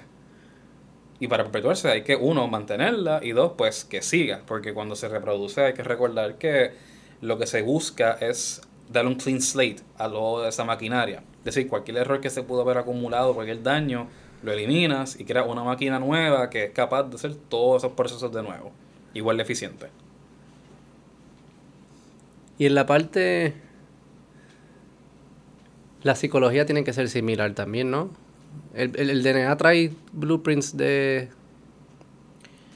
Estamos entrando en temas Sí. que sé que no es nuestro expertise. O sea, que si, si no, lo- te sientes cómodo me lo dices, Podemos pero... hablar sobre neuro... También pensamos que la psicología, como comúnmente se habla, se asume Mm. que es algo aparte a los funcionamientos del cerebro. Eso quizás sería- pudiese que no sea el caso. O sea, que si es funcionamiento del cerebro, debería ser estar escrito en el mismo blueprint, ¿no? Eso es lo que pasa, eso es lo complicado, porque el ser humano, una de nuestras adaptaciones más importantes, pues es nuestro cerebro. O sea, gracias a ello es que tenemos, pues, hacemos todo lo que hacemos, hablamos, entendemos y interpretamos. Ahora, para estudiar esto es bien complicado porque pues tú no puedes abrirle la cabeza a alguien, cambiarle algo y ver qué sucede. Y te está estudiando a sí mismo también, que es otra complejidad. está, comple- está bien o sea, es el difícil. cerebro estudiando el cerebro. Claro, claro, claro, pero aquí en, en la manera que estudiamos biología o cualquier otra ciencia natural, que simplemente pues tienes un tubo de ensayo, cambia unos componentes Sí, y sí, qué pasa, es complejo. pues es bien imposible. Lo que estamos haciendo es haciendo abstracciones de otros organismos. Uno de los organismos que más se estudia para esto es el C. elegans, que es un nemátodo, es extremadamente pequeñito. Y ¿El hace- qué? Un nemátodo, es como un, Un gusanito. C. elegans, un Sí. gusano de mar, algo así. Es un gusanito que es un, a veces es parásito, el punto es que es un buen organismo modelo para estudio. Igualmente, como son las moscas para otros tipos de cosas, pues este también es Este, uno. bueno, top. Esa es su función. Eso es literalmente, como se reproduce tanto, lo es importante para estudiarlo como las mariposas aquellas, mientras más rápido se reproduce y yo puedo ver efectos rápidos, excelente. O sea, es como una evolución acelerada. Exacto, si yo quito algo, ¿cómo se ha afectado al, digo, tanto en contexto de reproducción y supervivencia? ¿Tú no crees que están haciendo eso con nosotros? Sí, pero si ¿Lo has pensado? bien- Bueno, no me sorprendería. aliens o algo, al- algo. No creo que seamos tan interesantes para ellos, porque yo creo que ya lo conocerían. Digo, para nosotros el, el sí este me importan No, claro, bichos, pero- no, bichos, pero lo usamos como quiera para aprender. Por eso usamos pa- para aprender de nosotros. Maybe ellos Por eso. No sé si la ética les aplique también a ellos. En decir, mira, no, no utilices seres Curioso humanos. ese punto. ¿Es posible llegar a ser avanzado sin ética? Es que Eso quizás es una, una pregunta filosófica, pero no, no. No, porque mira, piénsalo de esta manera, es cierto, o sea, no se puede negar que a pesar de todas las atrocidades que ocurrieron en la Segunda Guerra Mundial, claramente ocurrieron mucho más científico por todas las cosas que pasaban. So, es innegable de que se aprendieron muchas cosas sobre lo que sería, pues, los gemelos, cambios a, a lo que es ambiente versus naturaleza, etc. Y realmente que no estoy diciendo que excelente, vamos a hacer eso otra vez, pero lo que digo es que sí se puede apreciar de que algo ocurrió que por lo menos indicó algo. Pudieron haber sido mejores contextos, claramente, pero se aprendió. Y eso, de las cosas que se aprendieron, inclusive por mencionar, eso mismo de que no todo es genética. Tu ADN no lo es todo. Tú puedes tener gemelos que son gametos, el mismo gameto que se split in two. Idénticos, gemelos idénticos. Gemelos idénticos y ponlos en contextos diferentes van a desarrollarse de manera diferente. ¿Sabes? Que he leído que no, que, que se parecen mucho más de lo que pensaban. Sí, sí, es que... Se parecen 60% en casi, en casi todo. Digo, eso depende de cómo lo midan. Pero si comparaban... Estoy leyendo un libro que se llama Blueprint, que te lo mencioné antes de empezar a hablar. Y una de las cosas que él hablaba es que si cogen gemelos idénticos y los comparan eh, con gemelos no idénticos, ¿cuántos... Si la genética no fuese tan importante o el ambiente fuese más importante, pues los, los idénticos y los, y los no idénticos se deben parecer al mismo rate. Claro. Y él decía que, y los estudios dicen que no, que los idénticos se parecen dos veces más de lo que se parecen los no idénticos. Este, y lo mismo hacen con, con hermanos. Hermanos que se criaron juntos con hermanos que se criaron separados. ¿Cuántos se parecen? Se parecen lo mismo. Eh, o sea, que parece que el ambiente no juega un rol tan importante. Digo, eso es lo que, están empezando a encontrar, son cosas nuevas que están... Hay que hablar de qué estamos buscando ver. Sí, cuando ellos dicen que no se parecen es más como en cosas que les gusta hacer, si eran buenos académicamente, eventos depresivos, como que es más por esa, ese tipo de cosas es lo que lo medían. Sí, lo que yo puedo decir sobre eso es que gran parte de los comportamientos humanos no son, a mi entender, genéticos. Es decir, tú tienes la capacidad para todas las opciones, pero la que escoges no es que tú tienes un gen que está aquí y otro que no es que tienes una, una modificación dentro en el gen que te dice esto no lo vamos a tocar casi mm. nunca. Lo que él habla, digo, a niveles así como tú entiendes, yo no los entiendo. Pero como él los explicaba era, piensa más como que la genética trae consigo unos apetitos, unos gustos, para ser más simplista. Y que casi todo lo que se produce en tu vida es guiado por esos gustos. Y tú te pones a pensar en verdad, las decisiones que tú tomas son las cosas que te gustan hacer. Siempre y cuando tengas las opciones de elegir, ¿verdad? Tienen que ser ambientes que se parezcan, al menos. Así si los pones en un sitio que son bien distintos, que no existen las opciones, pues los gustos se manifiestan en cosas distintas. Como que, imagino que si alguien que le gusta, que tiene un hand-eye coordination brutal y le gusta hacer ejercicio y lo pones en Dominicana, quizás es pelotero, lo pones en India, quizás juega cricket pero son suficientemente parecidos. Lo que decía es que como los apetitos parece sí venir por la genética, que tus decisiones en la vida, si tienen la misma genética, si tienen los mismos apetitos, se van, van a empezar a aparecer. Este, al punto que, pues, que sí, que, que son las, las mismas decisiones. No es que estás predestinado que te gustara pelota, pero quizás sí estaba predestinado que te sí, no, yo, yo lo, Era más por esa línea que la lógica que él decía. Yo Me parece interesante. puedo incluir a eso, lo he mencionado ahorita, pero lo traigo para que quede claro eso, es que es la epigenética. Vamos a explicar. Pero antes de entrar en la epigenética, ah, te, saqué de lo del cerebro del gusanito este, que se está estudiando con el blueprint psicológico en el gusanito. Vamos a cerrar ese tema y vamos a la epigenética. Claro, para cerrar eso, lo que iba a decir es que hay un doctor que incluso es puertorriqueño, que por eso es como que está en Yale ahora mismo eh, haciendo su... tiene un laboratorio en Yale. Um, él está estudiando ese gusanito así elegans para ver qué eh, implicaciones tienen mutaciones en ellos en lo que sean enfermedades de neuropatías, por ejemplo. Un, uno de las mejores, no estoy muy seguro si fue él directamente o si fue en una colaboración, pero sé que él estaba envuelto, era sobre el Alzheimer's. Y se estaban dando cuenta de que hay proteínas que en los gusanitos que estamos trabajando, si tú las mutas, um, ocurre unos ciertos cambios fenotípicos que podemos ver claro que algo está pasando en la sinapsis y cómo están esas neuronas de ellos. Y se ha visto que el equivalente en humano de esa proteína ese gen, si se muta, también pasa eso. So again, es una um, consistencia en decir que hay enfermedades que podemos estudiar en diferentes maneras y también todas estas mutaciones que estamos hablando pues pueden llevar a cambio una implicación en diferentes organismos, que no necesariamente gusano-gusano, humano-humano, no, es que realmente estamos. Y hablando de lo que sería el cerebro como tal, pues es decir, mira, eh, hay una causa biológica o tangible de tal vez algún tipo de cambio en comportamiento, etcétera. Mm. Claro, no se conocen del todo porque el cerebro es muchísimo más complejo que el gusanito que no piensa ni hace. Claro. Pero tal vez todas esas sinapsis y neuronas conectadas son las que producen un comportamiento y entre dos personas distintas pueden tener diferentes conexiones y al tener diferentes conexiones responden de manera distinta. Ese tema va a ser bien interesante. Sí, pero medir Culturalmente y políticamente Sí. y, y- Sí, sí, científicamente es súper difícil, nada porque el cerebro es difícil, pero todo, todo lo que... impl- O sea, nada más escucharlo, y es algo que yo me paso pensando, empieza a, cruz hacerte las preguntas filosóficas. Entonces, ¿qué somos? ¿Existe algo más allá de las conexiones estas? Y si no, pues, ¿qué es toda esta experiencia y por qué se percibe de esta forma? Porque yo me creo que yo estoy guiando este cuerpo. No lo estoy guiando. Es como que, o sea, que va a haber, va a ser bien interesante cómo esos research se, se fondean y se empujan en una cultura que todavía esa conversación es compleja y, y tiene implicaciones morales complicadísimas. Sí. Mira, yo tengo una amiga que me acordaste que ella estábamos riendo y relajando de cómo hablamos de biología. Y dije, mira, el amor es simplemente un, un montón de impulsos electroquímicos en el cerebro que te dicen, mira, haz esto. El amor, el amor, tú Sí. Sí, sí, sí. sí. Claro, Muy romántico. fue bien divertido con esa conversación. ¿Qué te pero- dijo? No sé, ella fue la que me lo dijo. Ah, ella te lo Sí. dijo. Ah, ok. Ella Estábamos riéndonos de porque... Sí, hablando así, de, de sacándonos de, como te dije, experimentos que a veces no salen, que es el diario vivir de muchos científicos, hasta que por fin te sale lo que querías ver.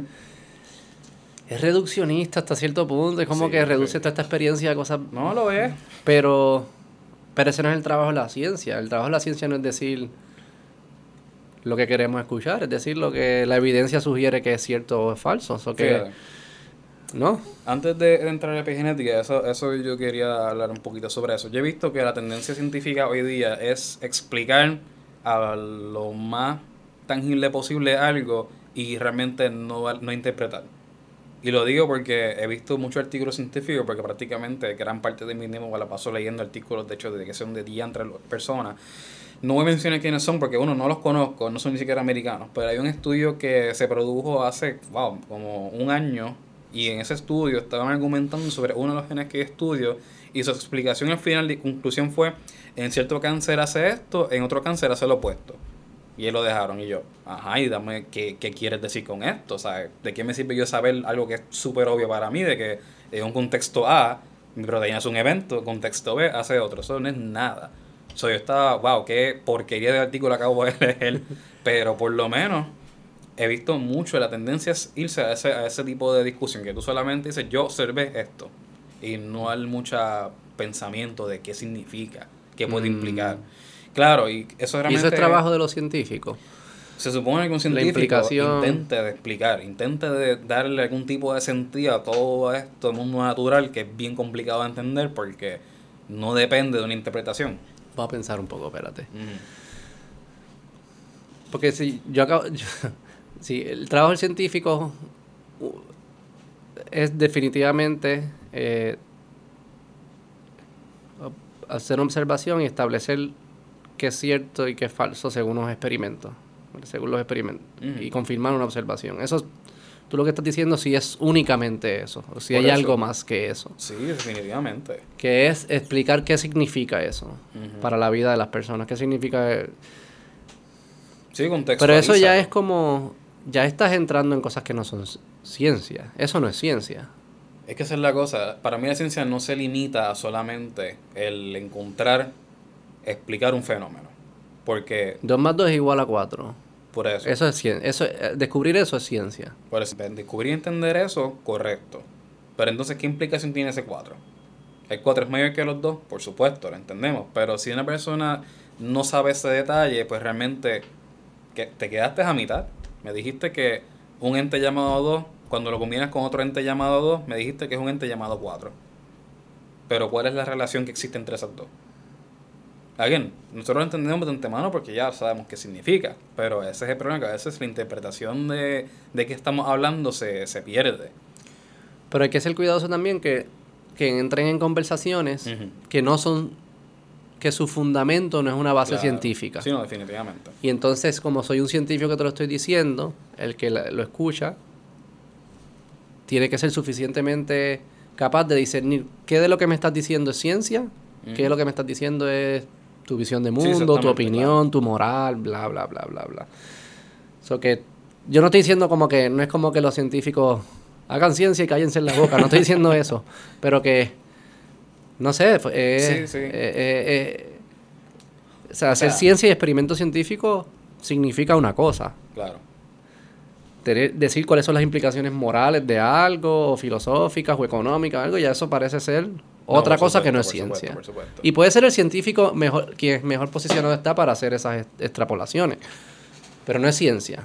Exacto, sí, eso depende, claro, de que hasta dónde lleguemos, porque hay una línea Claro, que tú claro, dices, claro. ya aquí yo no estoy hablando de ciencia, estoy hablando de que sea una interpretación política de lo que estoy viendo. Exacto. O sea, sí, por sí. ejemplo, una, y esto es mucho más relevante a la actualidad, lo que sería el tema de las vacunas, pues claramente algo que no se toca mucho es qué efectos a largo plazo puede tener desarrollar una respuesta inmunológica bien dirigida. Porque ese es el propósito de las vacunas. Eso que dices del mRNA, pues realmente la vacuna lo que está diciendo al sistema inmune es, tú vas a desarrollar esta respuesta. O sea, esta cantidad de proteína que tu cuerpo no sabe qué es, esto es lo que específicamente tú vas a reconocer. Todo el resto, como nunca lo viste, o su cuerpo nunca estuvo expuesto, pues no sabe. Claro, eso, eso me dice a mí como científico de que si, por ejemplo, el virus decide mutar en las partes que mi cuerpo jamás estuvo en contacto, pues realmente ya encontré una manera de evadir el sistema inmune que desarrollé. Ahora, científicamente, yo puedo decir, mira, si yo desarrollo esta vacuna de esta manera, yo de antemano sé, tengo que entonces atacar una parte distinta que tal vez el virus esté más propensa a mutar. Eso para mí es ciencia.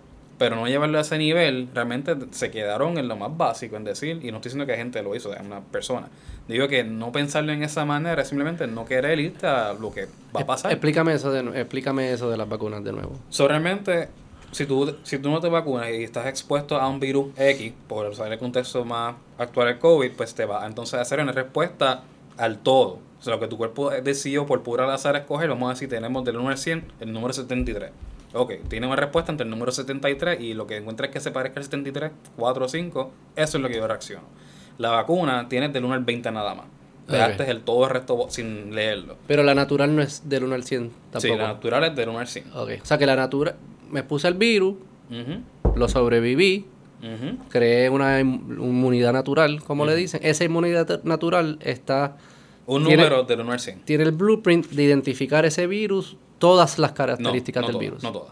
Sí, eso es la cosa. Siempre una parte dirigida, Ok. pero en este caso... y Pero más amplia que la de la vacuna. Es más, exacto, es más amplia en el sentido, no amplia en el contexto de que reconoce más cosas, sino es más amplia que puede, el- la que tú desarrollaste puede ser un número del 1 al 100, y, del 1 al 100, versus que la que es contra la vacuna es del 1 al 20.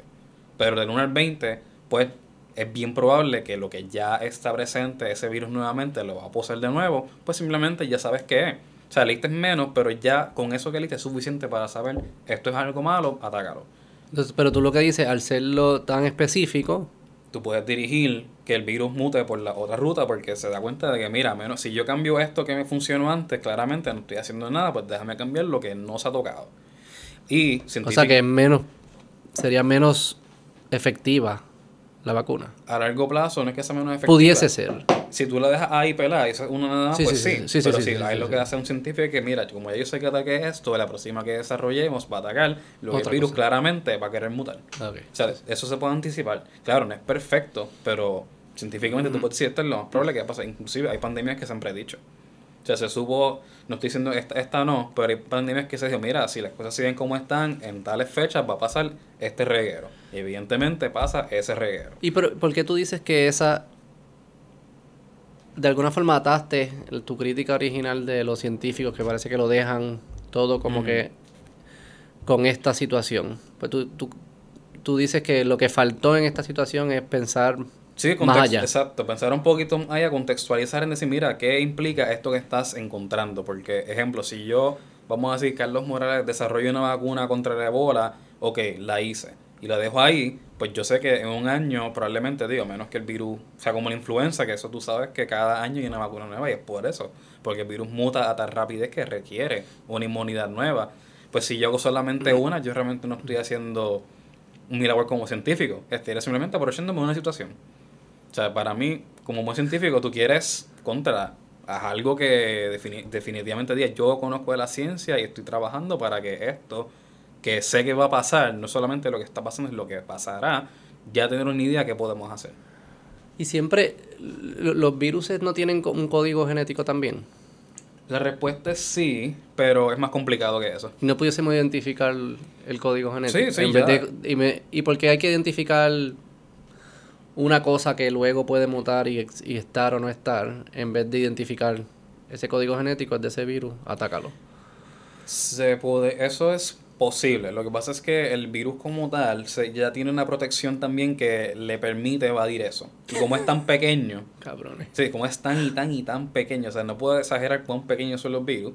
Es bien complicado tú ver un virus, por ejemplo. Y físicamente en, tirarle algo en contacto le dé. No, pero no yo, es lo que No, por eso, no, es que el cuerpo humano las células también no ella, lo hace. Ellas ven, cuando decimos que ven, ¿qué es lo que es lo cómo ellas perciben? Ellas tienen como tienen por decir así pelitos. y eso entonces ellas cuando están en contacto con algo dicen, "Ah, esto como que lo entiendo." Okay, okay. De por sí todos esos pelitos son diferentes y eso que llamamos receptores y ellas pues ellas entienden si tocan algo que es parecido a ellas saben que eso es algo de ellas. Eh, creo que aquí vino alguien a hablar sobre inmunidad si no me equivoco ¿verdad? Carlos Ariol, sí, el doctor Carlos Ariol, sí. Vino a hablar sobre inmunidad, que habló sobre inmunidad innata y esos detalles. Sí, sí, pues y los memory cells y todas estas cosas. Por eso, pero ahí lo que pasa es que la inmunidad innata, ella simplemente reconoce lo que es propio y lo que, y lo que no es propio lo, lo ataca directamente. Y eso es un mecanismo de defensa nuevamente para perpetuar la supervivencia. Porque si no lo atacara y se pone, ah, tal vez tú no eres tan malo. No, aquí la competencia por recursos es increíblemente alta. O sea, cualquier molécula de azúcar que entra, o la cojo yo, o me la quita un parásito. Soy yo quiero cogerla para mí. Y eso es lo que está haciendo el sistema inmune eh, innato, es literalmente todo lo que diga que esto no es mío, vamos a explotarlo en canto. y lo digo porque a los virus, como son mucho más pequeños, entran dentro de la célula misma, también existen estos mecanismos de reconocimiento de defensa. O sea, tiene afuera para lo grande y tiene unos que son adentro que también son para las partículas mucho más pequeñas. Y no solamente. No existiéramos, sí, ¿no? Claro. no, no, no, no esto es un proceso que se da. Estamos compitiendo con tantos locos. Por eso, ahora mismo tú puedes poner tu dedo en, una superficie, poner una placa Petri y vas a ver qué cosas van a crecer. Y es por eso, porque en todo hay algo. Claro, tu cuerpo está constantemente diciendo todo eso. No, aquí estoy yo. Igualmente, como hacen esas entidades. Sí, siempre. Eso es una, eso es una guerra continua. Y esa, eso de los soldaditos cuando es cuando pequeños es más cierto de lo que pensamos. ¿Qué soldaditos? Los soldaditos que están en contra de, cuando uno se enferma, que van a pelear contra los virus y los patógenos y todo chavienda. Ah, yo me acuerdo así, ¿cómo, ¿cómo se llama ese show? El de, el de la guagua, había una no, porque había una guagua que se metía por el cuerpo humano. Magic Boss, una cosa así. Ya, del canal 6. la realidad es que es, esa, esa metáfora es bien... Sí, sí. Es real, o sea, claro.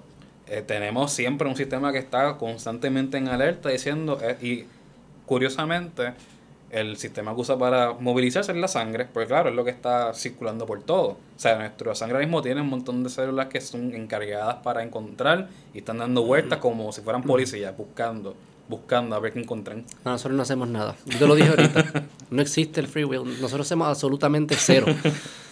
Nosotros ni sabemos todas estas cosas. es más, se le, hacemos la vida difícil a las células con todas las mierdas que comemos y qué sé yo qué. No hay forma. O sea, esto, es... Ellas sufren, pero... Epigenética. Epigenética. Explícame eso. Eso lo escucha, la, he escuchado muchas, la muchas veces la palabra y nunca he entendido qué es. Epigenética son, en resumidas cuentas, modificaciones que no te cambian el material genético. Es decir, las bases que hablamos, adenina, citosina, guanina y tirina, tirina, sí, son siempre iguales. Entonces, si tú cambias una de ellas, la información que se interpreta a base de ellas, lo que es el RNA y las proteínas, cambia por completo. Tú puedes hacerles modificaciones que no cambias la base, pero sí cambia entonces cómo se, cómo se ven. Porque el ADN no es un ente así que flota mágico. El ADN, la forma que se vira y se comprime es bien específico. Y eso es lo que determina qué realmente está pasando dentro de la célula. Lo que está expuesto, que dice, mira, esto lo puedes leer, ahí es donde las proteínas se pegan por el espacio y dicen, aquí yo quepo, vamos a ver qué hay adentro y lo saco. No entendí absolutamente nada. ¿Tú entendiste? Pero la idea es eso, ¿sabes? Esos espacios bien pequeños, pues claramente cuando ocurre un traffic jam, pues no puede pasar un carro. Ah, no me estoy imaginando. de, nuevo, de epigenética. Vamos a ver si podemos... Vamos, se puede, se puede. yo trato de siempre explicar esto a los estudiantes para que lo visualicen de diferentes maneras, así que hay muchas maneras. Una, una Acuérdate que mi DNA está diseñada para entender una forma. no es mi culpa. Es decir, ponte un sombrero. Mm. Sigue siendo tú, pero tienes un sombrero ahora. Ahora tú interpretas, te verías de una manera diferente. Yo sé que tú estás tal vez, los martes siempre te pones un sombrero, por decir un nombre. Pues yo sé que hoy es martes, porque tú pusiste un sombrero. Ok. O sea, la epigenética, yo sé, por ejemplo, puedo interpretar información directamente del ADN sin inclusive modificarlo. Yo puedo cambiar qué se lee y qué no se lee. Puedo poner una venda que dice, yo no estoy viendo nada, yo no existo, y ese ADN nunca se va a tocar. Ese cantito se quedó ahí. ¿Pero quién es que Las proteínas. Las proteínas las que leen el ADN. O sea que yo, que soy manifestación de mi ADN y de lo que decidieron leer, lo que tú dices, yo, esta es, yo soy epigenética. Tú eres genética y epigenética. Inclusive más epigenética que genética. ¿Qué es lo que es epigenético mío? Eh, por, por, por, ejemplo, el peso de uno es casi completamente epigenético, porque cómo tú metabolizas. O sea, si fuera siempre la vía, uno sería como, simplemente cuando es pequeño, adolescente, tú metabolizas a las millas, pero eso va poco a poco a ponerse más lento. Los genes no han cambiado.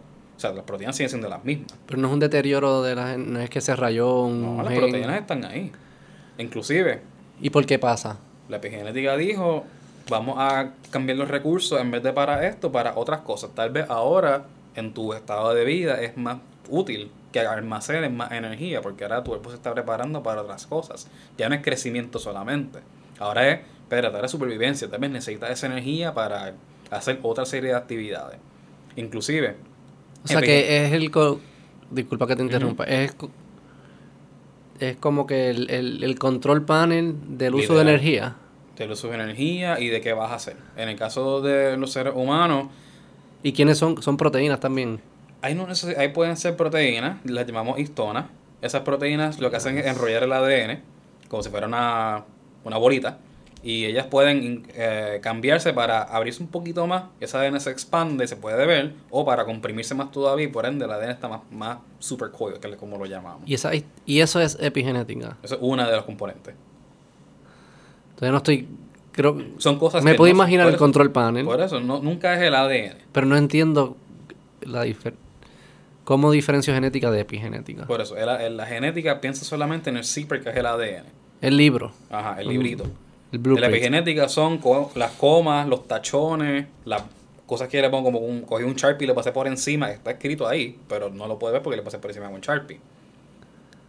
Me parece que son más importantes. Eso. No, no, no, no es más importante porque no, pero eso es lo que construyen sobre lo que existe, no se lo inventan. Exacto. ¿Verdad? O sea, no pueden no pueden hacer cosas fuera del libro. Exacto, y encima de eso te permite hacer un cambio en una persona en ese momento, sin tener que cambiar el ADN. No tienes que cambiar una letra, la oración es la misma, pero tú puedes poner una coma en un sitio y el mensaje cambia. ¿Cómo deciden hacerlo? ¿Y por qué? ¿Por qué siempre lo difícil? Pero asumo que es para sobrevivir de nuevo. no, y para el crecimiento y el desarrollo epigenética. ¿Sabes? Tus células no cambian mágicamente de cuando eres bebé a cuando eres adulto, es la misma célula. Lo que cambia es qué está leyendo, cómo lo está leyendo.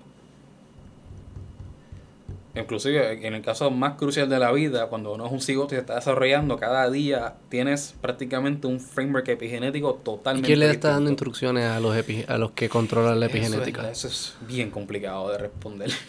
La razón, lo que digo... ¿Dios? Bueno, es una posibilidad dentro de todas. Lo que se conoce ahora, porque este es bien nuevo, es que, piénsalo de esta manera las proporciones en que todas esas moléculas están tiradas en esa sopa no es igual entre todos los lugares. Es decir, en esta esquina de la mesa tenemos un vaso, en aquella esquina tenemos, por decir así, un papel. Al yo tener esa distribución no uniforme, yo estoy diciendo que en este lado probablemente si yo tengo ese voy para acá. Si quiero escribir, iría para allá. Son las cosas que están por allá abajo, serían las que se van a escribir y las que están a la izquierda, pues no voy a poner nada de papel adentro porque lo voy a mojar.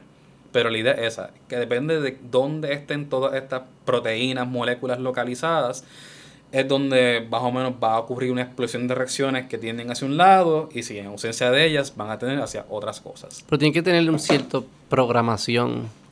Porque las vidas de nosotros se parecen un montón. En términos de las e, cuando pasa, empiezan a pasar cosas a ciertas edades, le pasa a casi todo el mundo dentro de un rango de, de años, ¿no? Como que bueno. nadie, nadie entra en pubertad, digo, imagino que hay excepciones, pero la mayoría de las personas no entran en pubertad a los 3 años, ni a los 60. Entramos más o menos la misma vez. Y empezamos, o sea, como que las etapas de la vida parece que haber una consistencia. y si son estos los que están programando cuándo vamos para esto, cuándo vamos para esto, pues tiene que haber una preprogramación de eso. Eso es lo que aún como es difícil, esto es tan nuevo y como somos seres humanos y pues es un poquito antiético estar viendo qué es lo que está pasando, pues no se ha llegado a ese nivel de precisión para saber qué es lo que está pasando ahí. O sea, mm. hemos hecho, como quien dice, asunciones de otros modelos organismales, ejemplo más clásico, Drosophila melanogaster, que es la mosca que se dije que se estudió un montón. A la mosca se le está estudiando, es un tema, suena chistoso, pero muy importante, la adicción al alcohol en mosca son, se, se convierten adictas. Se pueden, son como todo organismo, pues les puede gustar el alcohol, se pueden volver adictas a ella. Eso es como lo del Rat Park. ¿Tú, tú sabes lo de las ratas? No, no conozco. Rat Park. Es que eh, todas las teorías de adicción era que si tú te expones a la droga y la consumes, te vas a convertir adicto no matter what. Y era a base de unos experimentos que hicieron con unas ratas que tenían dos botellas, estaban en una jaula, una botella de agua, una botella creo que era heroína o algo así entonces comía más, ah, esto está cool, pa, y seguía, y entonces dejaba de tomar agua y pa, pa, heroína hasta que sobredosis y se morían. Pero después hubo un tipo que hizo otro experimento y dijo, vamos a ponerla, en vez de ponerla en una jaula, vamos a ponerla en un lugar que sea cool, que haya actividades, haya amigos, qué sé yo qué, y le ponemos las dos botellitas también. Y resultó que en ese ambiente la sobredosis y las adicciones bajaron increíblemente. Aunque había gente que sí las probaba, no, no se convertían en adictos, algunos sí, pero no era tan overwhelming como fue en la jaula. O sea que parecía que había un elemento, de haber un elemento genético susceptibilidad a la adicción, por eso algunos están en el ambiente, pero hay otras que quizás con el ambiente no pudieron. No sé, no, no, no quiero analizarlo, pero hubo diferencias en los resultados. Sí, pero eso a mí me dice que es la epigenética quien está más gobernando todo ese proceso. ¿Por qué? Porque si la estás cambiando de un ambiente a otro y estás viendo una reducción en los fenotipos y aún puede ser... Fenotipo es comportamiento. Exacto, un comportamiento que diga que dependa de el genotipo alegadamente, es, en mi opinión, algo que está desligándose completamente de la epigenética, que es decirle a respuesta a tales condiciones, yo hago X acto. Y o sea, que lo óptimo de sobrevivir en este ambiente ese es como uno puede decir. Son distintos. Aprende. Sí, esa es como tu capacidad de recibir información y hacer un cambio. Porque. Pero para sobrevivir. Claro. O bueno, para hacer lo que tú quieras, pero para el, la capacidad para poder reaccionar depende de algo, porque again, el, si tú fueras a escanear el ADN completo para buscar la respuesta, jamás vas a hacer nada a tiempo. O sea, eso se necesita hacer un fine tuning que le diga, mira, vamos a hacer disponibles estas acciones para que ya estés ready para esta respuesta. ¿Dónde se queda codificado eso? ¿Cuál? ¿El fine tuning que estoy mencionando? Sí, ese como que trae la error que aprendemos. Eso, son memorias. Exacto, la, memoria realmente es epigenética. Son modificaciones que se hacen y eso es, se ha visto. Si te traigo un caso bien interesantísimo y, y el mismo es como que impresionante, se conoce de que la epigenética también es hereditaria. Y eso es algo que antes se pensaba que no, que se decía que el propósito de que era epigenético es porque no hay manera de pasarlo. O sea, lo que tú pasas es la genética y ya. Porque mi capacidad de cambiar y de adaptarme es genético. Exacto, eso hasta cierto punto. O sea, no es tan como si fuera la genética, pero lo digo porque se encontró de que habían personas que eran descendientes de víctimas de la Segunda Guerra Mundial mucho más eh, susceptibles a estrés que personas que no. Y cuando fueron a ver cuál era la causa, era evidentemente, había modificaciones epigenéticas en esas personas que decían, mira, dado a esa respuesta, aquí está presente. Susceptible, ¿les daba más estrés o aguantaban más el estrés? No, les daba más estrés. Qué curioso, porque yo he visto en otro, no estudio, no sé si eran estudios, leí un libro que se llama Tribal, que personas que viven en, de hecho, personas que viven en, en, eventos de guerra, tienden a, ser más fuertes ante enfermedades mentales. tienen menos incidencias de depresión y lo que fue que personas que no han vivido en, estados de guerra. Que es curioso que... Sí, no, lo, aquí lo difícil... O sea, no, no estoy es- retando lo que tú dices, pero no, es que esto es bueno para recalcar que la epigenética y la interpretación a ella no es tan blanco y negro. Es decir, because A no pasa B. Aquí realmente es todo nuevo, es un mundo nuevo realmente. Mm. Y está apenas estudiándose. Hay un ¿Te gustan los deportes? Antes yo jugaba un poquito, ahora quisiera tener más tiempo, pero son divertidos. Hay un libro que se llama Sports Gene, Ujú. que trata de, de entender el rol de la genética en el desempeño atlético, especialmente el 1% de los profesionales, olímpicos, todo esto. Qué sé yo qué. Y, y encuentran cosas fascinantes, como me imagino que tú te sospecharías. Este, pero una de las que a mí me, me, me voló la cabeza es encontraron que había una explicación genética a tu al impacto que tenga el entrenamiento sobre ti. O sea que eh, eh, digamos que tú y yo entren, como mil personas entrenan las mismas, el mismo training, todo, todo por igual. Las mejoras en desempeños no son iguales. Claro. Hay diferencias en las mejoras. O sea que hay personas, y ellos decían como que hay, hay atletas que tienen eh, el talento, digamos, un, un talento natural alto de hacer el evento, de tirar la bola en el canasto, digamos, pero tiene poco poco talento de, mejo- de mejorar con Claro, entrenamiento. sí, sí. Esos son como los que le decimos que son naturales en high school y nunca hicieron nada. Probablemente se, se estancan, quizás por otras cosas, pero muchas veces se pueden estancar hasta entrenando, no, no van a mejorar mucho más. Y hay otras personas que empiezan bajito, no tienen mucho talento natural de meterla en el canasto, pero tienen mucho talento de aprender y de entrenar. Y esos pues mejoran. Y hay algunos que son altos y altos y esos son los que Ujú. probablemente llegan bien lejos o lo que fuese. Pero que escu- te escucho y es como me, me acuerda. Sí, sí, es que eso. hoy día, pues yo lo que añadiría a ese análisis, como siempre, es que ya no es solamente la genética, ahora tienes que considerar la epigenética. Porque hay- y Pero la capacidad de eso del entrenamiento no es como epigenética también. pueden ser las dos, es lo que digo. O sea, Sí, pueden sí. ser las dos combinadas, realmente. Puede ser tanto, el- si tú tienes una mutación que te permite ser mejor, pues mira, eso es natural, eso existe. Igualmente, si tu epigenética también es mejor, es decir, algunos lugares son los que se leen con mayor intensidad, pues mira, pues claramente tienes mayores chances de ser más exitoso. Si fueras a cambiar esas dos cosas y las pusieras iguales entre esas dos personas, van a tener la misma respuesta. Pero ahí esa es la parte complicada. eres antirreligioso. No, no somos más nada que nuestra genética y nuestra epigenética. Eso es complicado. O sea, tú coges lo mismo, el mismo código, la misma epigenética, Ujú. en el mismo ambiente, produce los mismos resultados siempre. Eso, es- eso es en un teórico ideal. por Eso es lo que así, pero así es que tú lo piensas. En un ideal, yo, eso, yo, eso yo, sí. yo realmente pienso bastante parecido que eso. O sea, en un ideal, y aquí, aquí en contexto totalmente biológico, sí, eso es, like, it's true.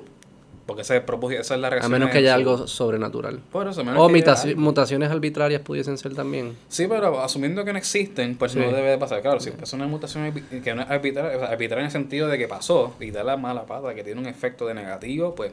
Y surgió de la nada, ¿verdad? Y es que eso es Sí, porque eso es, arbitrario. eso es error, o sea, it's- it happens. Sí, pero reducir. eh, eh, eh, decir que esa es voluntad humana, ¿verdad? Porque mucha gente dice como que. No, pero me estás reduciendo. Hay algo que es voluntad humana. Si vamos a decir que, que las mutaciones arbitrarias, eso es voluntad humana, yo creo que no es lo que la gente se refiere cuando Claro, decimos claro. voluntad humana.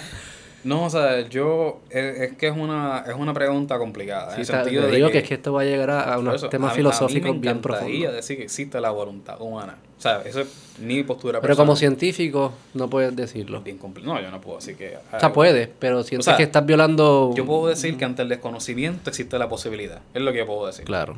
Yo no puedo decir que existe porque yo digo que existe. Igualmente, yo no puedo decir que solamente existe lo que yo conozco que existe. Yo tengo ese espacio para decir, como no sé, pues siempre está la posibilidad. Pero eso lo podemos hacer con todas las cosas que no existen. Claro.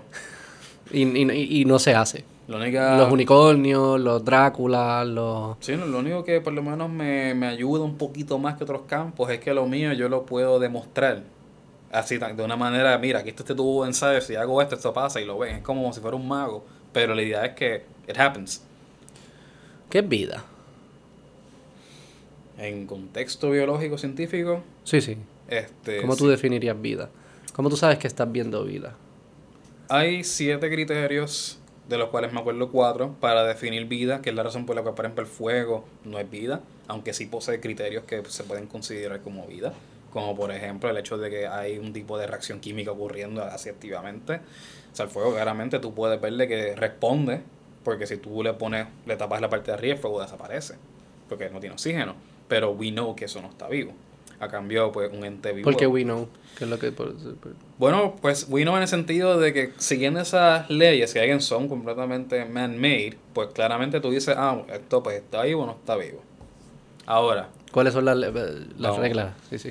A ver, no me la sé toda de memoria porque esto yo me lo, lo he leído hace, wow, hace como un a buscar. eh, en bachillerato. eso, Pero- eso lo puedes googlear. Siete reglas de Sí, la sí, sa- salen y te dicen que son... Y again, el problema que yo tengo con esas reglas que son medio arbitrarias en el sentido de que tú puedes... des- O sea, hay una cosa que te puede retar esas reglas. Ok, Y dale, vamos las- por las reglas, las que te acuerdes. Y si Sí. quieres que busquemos, podemos buscar Las también. pueden buscar, créeme. Eso es que... No, ahora mismo. Este no, tipo. está bien, se pueden decir, yo no tengo problema. Lo que digo es que antes de como que no quiero decir una que es un disparate y realmente no son las reglas de la vida. Yo sé que eh, usar la Ah, energía del búscalas, fuego bú- porque sé que están presentes y me acuerdo que en la clase se, se utilizó para contradecir, como que dice, mira, el fuego hace esto y nosotros sí, claramente, el fuego hace el otro, sí, definitivamente, pero entonces, conclusión, está vivo. Bueno, por estas cinco, o estas cuatro principales, ok, pero si siguen más allá, que se puede reproducir por su propia eh, mecanismo, eso es una de las reglas de la vida.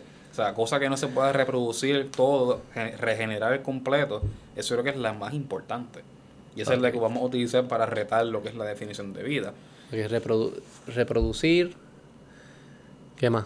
Transformación de energía. transformación de energía en el sentido es exactamente este que, que pasa por unos cambios, porque acá en la vida se, se entiende que pasa un proceso de principio y fin, que es decir, pues la, la- cuando uno nace y cuando uno muere. Again, el fuego también pasa por ese proceso de principio y fin. O sea, tú puedes ver cuando la llama empieza y tú ves cuando se apaga. So, O sea que el fuego es la reproducción, lo que sería que Ahí es viola. que no tiene ningún tipo de... No, ahora no recuerdo realmente si la capacidad para reaccionar innatamente es una 10. Creo que sí. Y por ende el fuego no reacciona innatamente. Si no tiene... Más allá de solamente apagaste, se fue. Y un robot. Hmm, ¿Qué puede hacer otro robot? Eso está más complicado. Eso está difícil de contestar porque, again, aquí donde no quiero entrar en detalle en decir que nosotros como seres estamos definiendo vida. Sí, sí. Porque Digo, no, es- tiene, no tengo más nadie a quien preguntarle. No, yo entiendo, yo entiendo. O sea, como biólogo, pues creo que lo que yo siempre hago a veces es entender qué caramba es lo que está vivo, pero a la misma vez retar esa concepción de que es vivo y que no es vivo, pues también me llama la atención. Y creo que antes de que yo estudiara lo que estudio ahora, a mí me interesaba un montón la microbiología por los virus, porque los virus se entienden científicamente que no están vivos. ¿Que no? No. Científicamente el argumento es que no están vivos. Si es y una, que están... No están muertos. es como una, un pro- es que tampoco, no es un ente vivo. Como o el sea, viento. no puede estar muerto. Como el viento. Más allá que el viento. Es que esa es la cosa. Filosóficamente, la, la- el consenso actual es que no son, no son vida, son partículas. Y pero porque no, no, no te acuerdas por qué dicen. Ah, bueno, porque no pueden reproducirse por su cuenta. Es decir, quítalas de una persona, un virus es como un vaso, está ahí y no le pasa Quítalas nada. del host. Exacto. Quítalas de sus host hospederos y están, no metabolizan, no hacen ningún tipo de proceso que podemos tener que sea biológico. Y nosotros, O sea, cuando una persona nuestro está host muerta, es el planeta. Pudiésemos, ahí es que pudiésemos reproducirnos Eso es, la el teoría, Marte. eso es la teoría Gaia, que sí, que el host es- que todo, todo esto es un ente vivo gigantesco y que el planeta es como que... Pero eso es una teoría realmente, pues, más ficción que nada. ¿Por qué? Es de escalas, ¿no? Claramente En nosotros no podemos sí, vivir fuera de Pero aquí. la idea es que es pensarle que todo está vivo. Realmente, en descripción de lo que es vida como lo entendemos como biología, pues el micrófono no está vivo. Pero sí pertenece al sistema de toda la materia que hay aquí. So, si, el, si el planeta estuviese vivo y ¿Y respirando... por qué un pescado? ¿Qué? Un pescado está vivo y un pescado no puede vivir fuera del agua.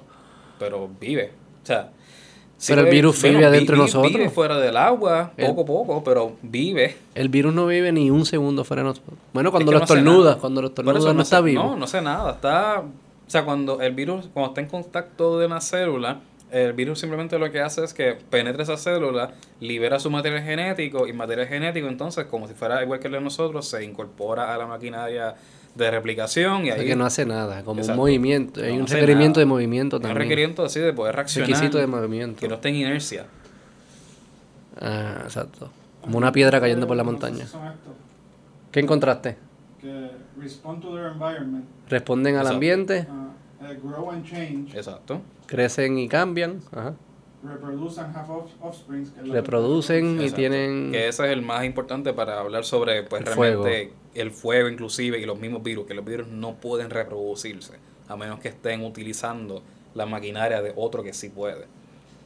Y eso no es eso no lo compro, porque nosotros no nos podemos reproducir tampoco si no estamos comiendo la comida de otro. Eh, Bueno, no necesariamente.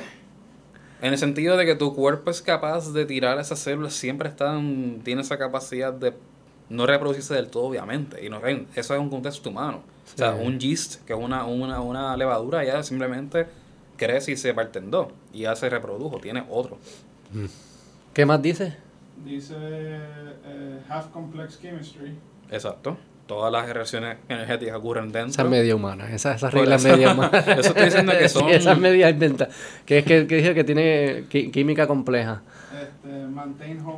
Que quizás los aliens dicen, estos pendejos no son vida, no tienen vida compleja, un carajo. No tienen química compleja, eso es relativo. Dime, ajá, dime otra. La homeostasis. La homeostasis. ¿Qué es eso? Homeostasis. Homeostasis es la capacidad para mantener un balance dentro de tu entorno. Es decir, lo que dije al principio, Sistema. que la célula no explote, porque Ah. sí, pues esa capacidad de poder mantener ese orden. Un ese equilibrio de estabilidad. ¿Ok? Yo leí el ejemplo que la temperatura, por ejemplo, que el cuerpo humano siempre está en 97 grados o lo que sea. Sí, sí, que tienes una capacidad para regularte, realmente. Again, son muchas maneras de casi decir lo mismo, que tienes la capacidad para regularte y poder también reproducirte, sobrevivir y reproducir. Eh, are built of structured O sea que los, los, los robots, lo- la química compleja. Bueno, Si tienen batería o no, eso no sé. Aceite, Tienen eso. Hay que inventar otras reglas para decirle usted no es tan vivo, ¿no? Este, Sí, es medio arbitrario. células are built of structures called cells.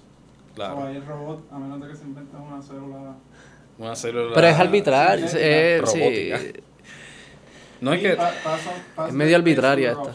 Exacto. ¿Qué qué? Que pasas tu. Código genético a, a tu, a tu... Again, A ahí, la- ahí puedes verle que claramente están buscando todas las maneras de excluir todo lo que Los no robots. es. Exacto, los robots, las piedras mismas, que la roca que sale de un volcán para decir que no es vida, pues dijeron 20.000 maneras para sacarlas de esa definición. Hay gente que piensa que las piedras son vida. Siempre No, que loco. si, tú la tiras y se rompe, pues. Se tira una piedra y se Se rompe. reproduce, se reproduce. Sí, sí, sí. Siempre hay gente que tiene opiniones diferentes, que pues pueden ser por que realmente las creen, o que de verdad, pues, por irse en contra de la contraria. Eso, again, that's parte de. No sé si viste el, el ingeniero ese de Google que, que empezó a decir ni que su... que él trabaja con un bot Mm, y que dijo que, se, que el- su bot se convirtió sen- sentient. Eso es bien difícil, mano. I mean, Sí. eso es algo que yo, a mí me encantaría verlo, pero a la misma vez, Ver los, robots sentients. sí, la, eh, en- entender la conciencia. Porque, again, como biólogo, me encantaría saber qué caramba es lo que hace que nosotros pues, entendamos. O sea, yo estudio el mecanismo vivo del ser humano, pero ¿cómo es posible que no, se, no tenemos ni idea? No lo de puedes que- localizar. Por eso es que sabemos que está ahí arriba en el cerebro, pero no tenemos una manera de entender todavía. As far as I know, maybe ya sí Sí, sabe no mucho. hay, no hay. En ¿Cuál tú MIT, crees que es la mejor te- eh, teoría de que es lo que- la conciencia? Es que la más que a mi conocimiento y bien reduccionista es lo que dije de uno, un montón, una combinación gigante de impulsos electroquímicos que dicen yo soy esto. Pero ¿por qué se produce esta perspectiva de como que single person perspective de que Ah, bueno. yo estoy, sí, ¿entiendes lo que te digo? Sí.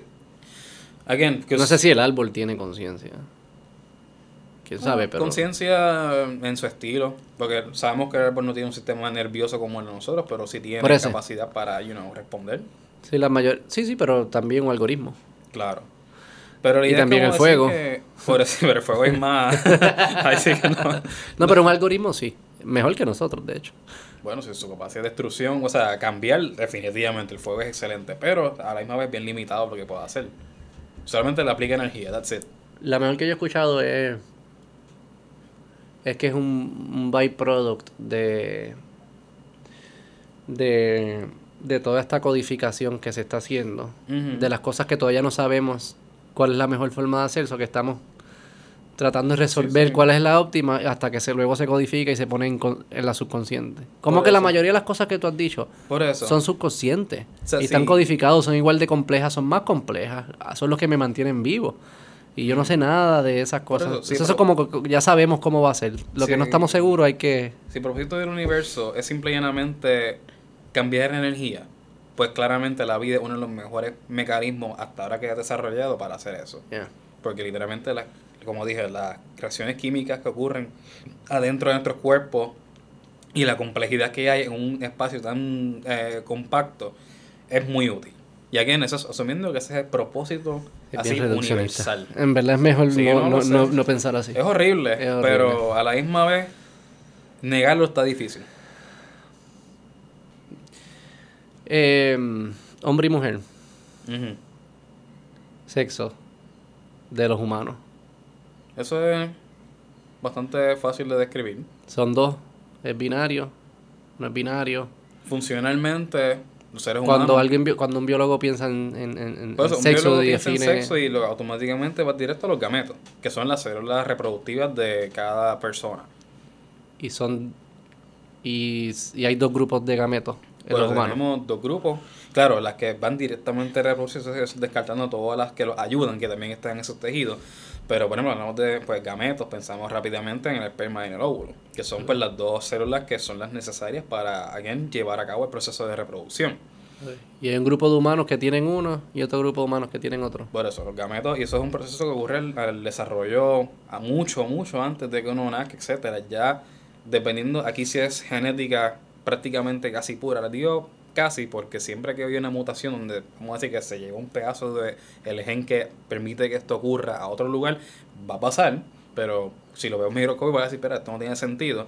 So, por eso estoy diciendo que es bien importante entenderle que hay algo físico detrás de todo esto, no es un porque sí.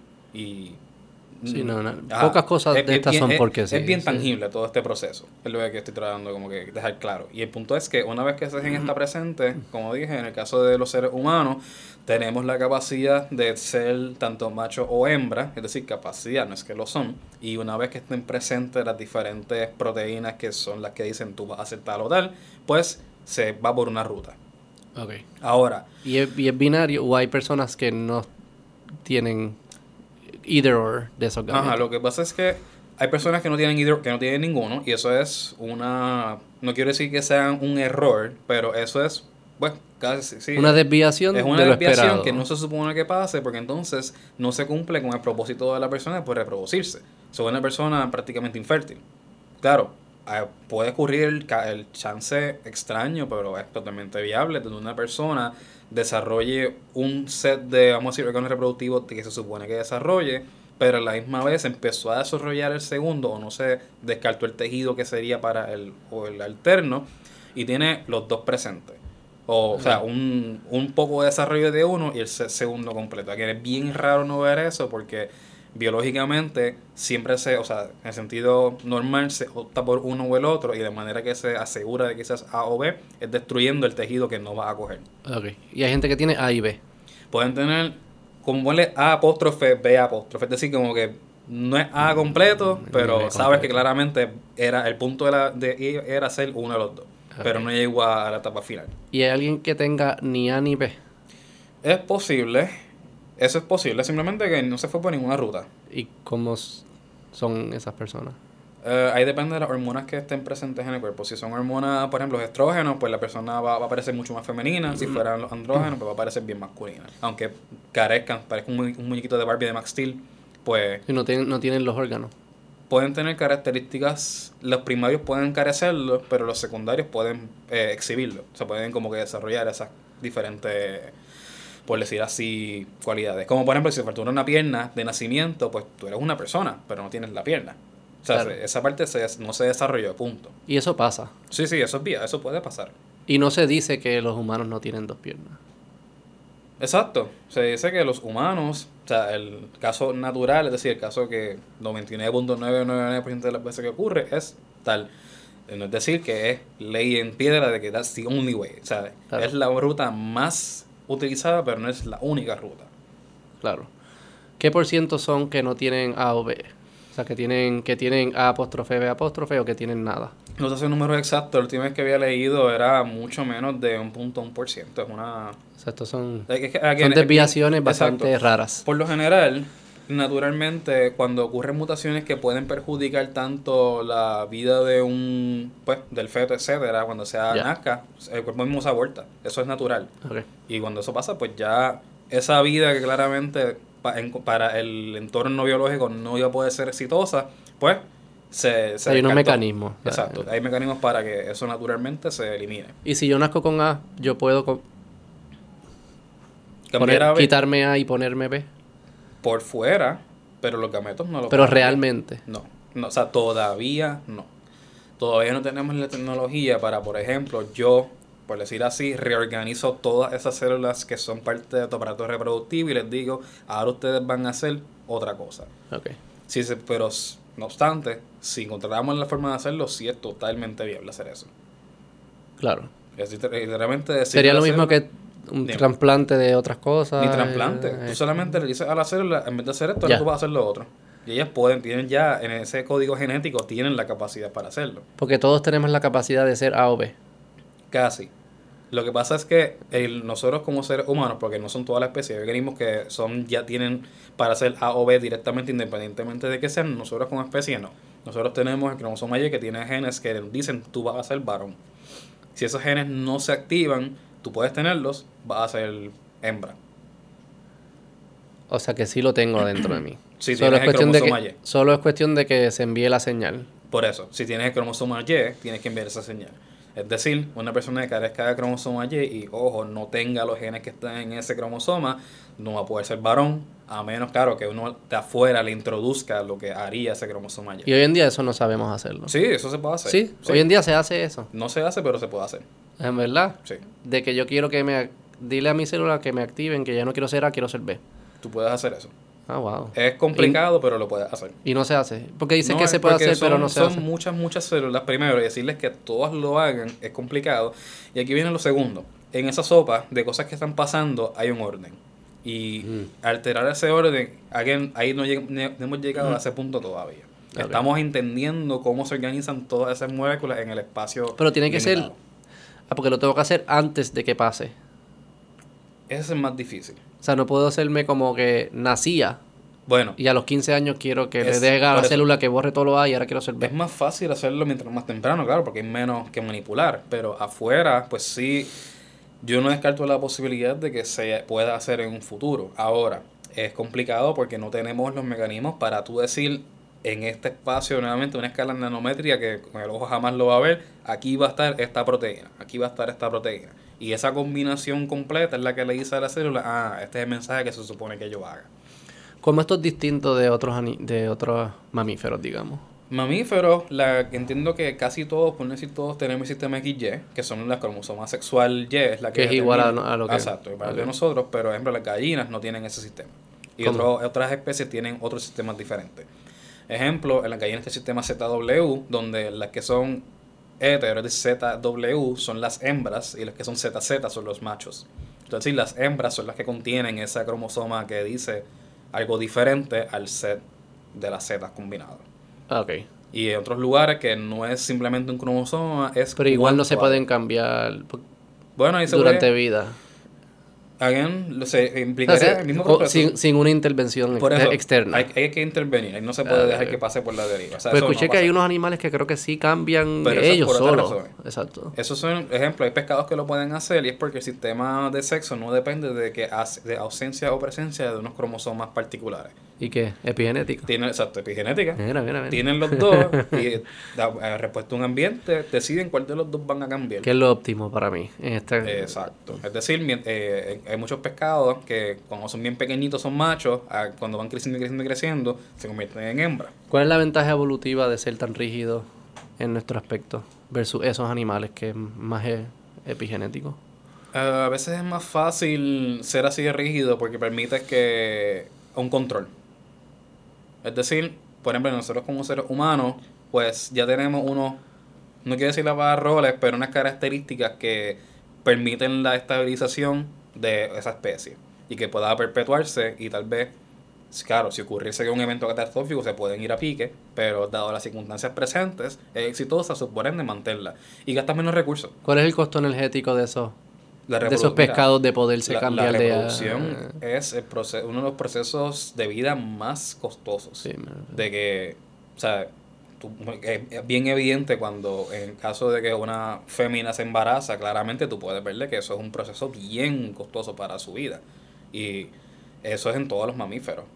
Claro, hay mamíferos que son más fáciles para Sí. ese proceso, pero en el caso del ser humano, pues claramente tú te das cuenta de que hay momentos que la vida en ese, en ese entonces es mucho más difícil que lo era cuando eso no estaba pasando.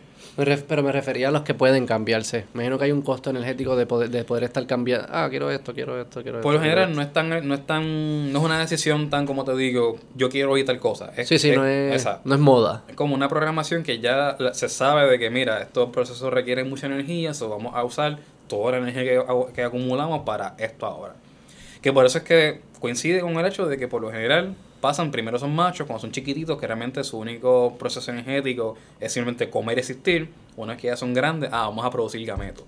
Eso cuesta mucho trabajo. Claro. Y eso es ahí donde cuando se empiezan, ok, ya que tenemos mucha energía, somos más grandes, podemos eh, invertirla en este proceso. Y solo los que llegan lo hacen. Claro, sí, porque esa es la otra cosa. Si no llegaron a ese punto, pues no, obviamente no van a hacerlo de antemano. Pero Claro que quizás eso es valioso para Sí, ellos. Sí, sí, porque... Porque no gastar la energía en vano. Exactamente.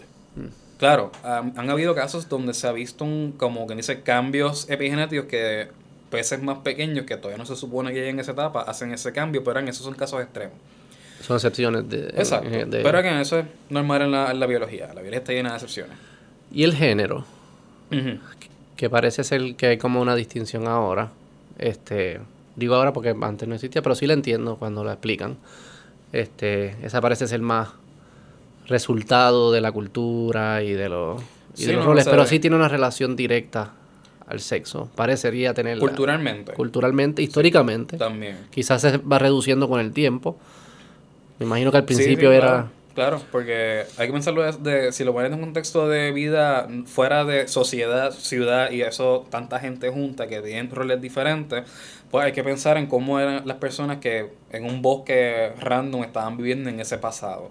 Claramente. Con predadores por todos lados, Exacto, sin comida, depredador. lo que sea. Exacto. Y ahí tú ves que claramente hay, pues, en ciertos momentos, características que te permiten hacer tal actividad. Ahora, la pregunta es cómo se desarrolla en un inicio. Pues realmente son estrategias. O sea, pu- puede ser puramente al azar. Mucho antes de que fueran humanos, en un mamífero que gestaba, pues ya ese mamífero eh, era más prudente de que los machos fueran más grandes. Puede ser porque tiene un poquito más de material genético. Como el sistema XY, nosotros tenemos la Y, tal vez la Y nos dice el cuerpo sigue creciendo un poquito más. Mm. Y eso es lo que again, eso es una, una manera que puede ser, no estoy diciendo que es la única que hay, pero una estrategia que puede haberse adaptado para que pues quienes poseen esas características desarrollen, o sea, características masculinas, desarrollen entonces un proceso para pues ser más grande, ser diferente, etcétera. Parece ser que la, la pubertad es cuando se... eh, Sí, porque ahí es empieza, cuando ahí, la- estás ahí no, viendo- no sepa... No, mm, Ahí estás viendo las características pues, sexuales que se están desarrollando. Porque antes, pues, ponerte no son- listo a reproducir, ¿verdad? Exacto.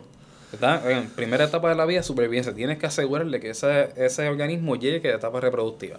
Si no aseguras eso, de que te, te no estás haciendo nada. ¿Por qué tú crees que no fue nuestra estrategia? Digo, las cosas no son planificadas, pero eh, eh, eh, los 18 años, o no, los, los 13 años para llegar a, a- a edad reproductiva versus la, muchos de los otros que animales que nacen y ya a las dos semanas corren y caminan y pueden tener hijos o lo que fuese. Claro. Y se independizan más rápido. Porque eso, eso fue, es medio contraintuitivo que eso sea una buena estrategia. Sí, no, o sea, realmente siempre depende mucho de dos cosas, bueno, de varias cosas. El ambiente, por supuesto, porque el ambiente, mientras más protección tú tengas, menos, menos rápido tienes que, pues, seguir las etapas. Tú puedes pasar más tiempo en etapas y particularmente etapas de crecimiento que te permiten, pues, adquirir más recursos para ti. Eso es muy útil. Y claro, aquí estoy diciendo que tal vez el, la introducción a que nosotros como especie vivíamos en sociedades un poquito más grandes que simplemente pareja y ya, o solitarios como son muchos, tal vez eso nos dijo, mira, ya que puedes tener protección de depredadores, tú puedes utilizar esa, esos recursos para, you know, para ti.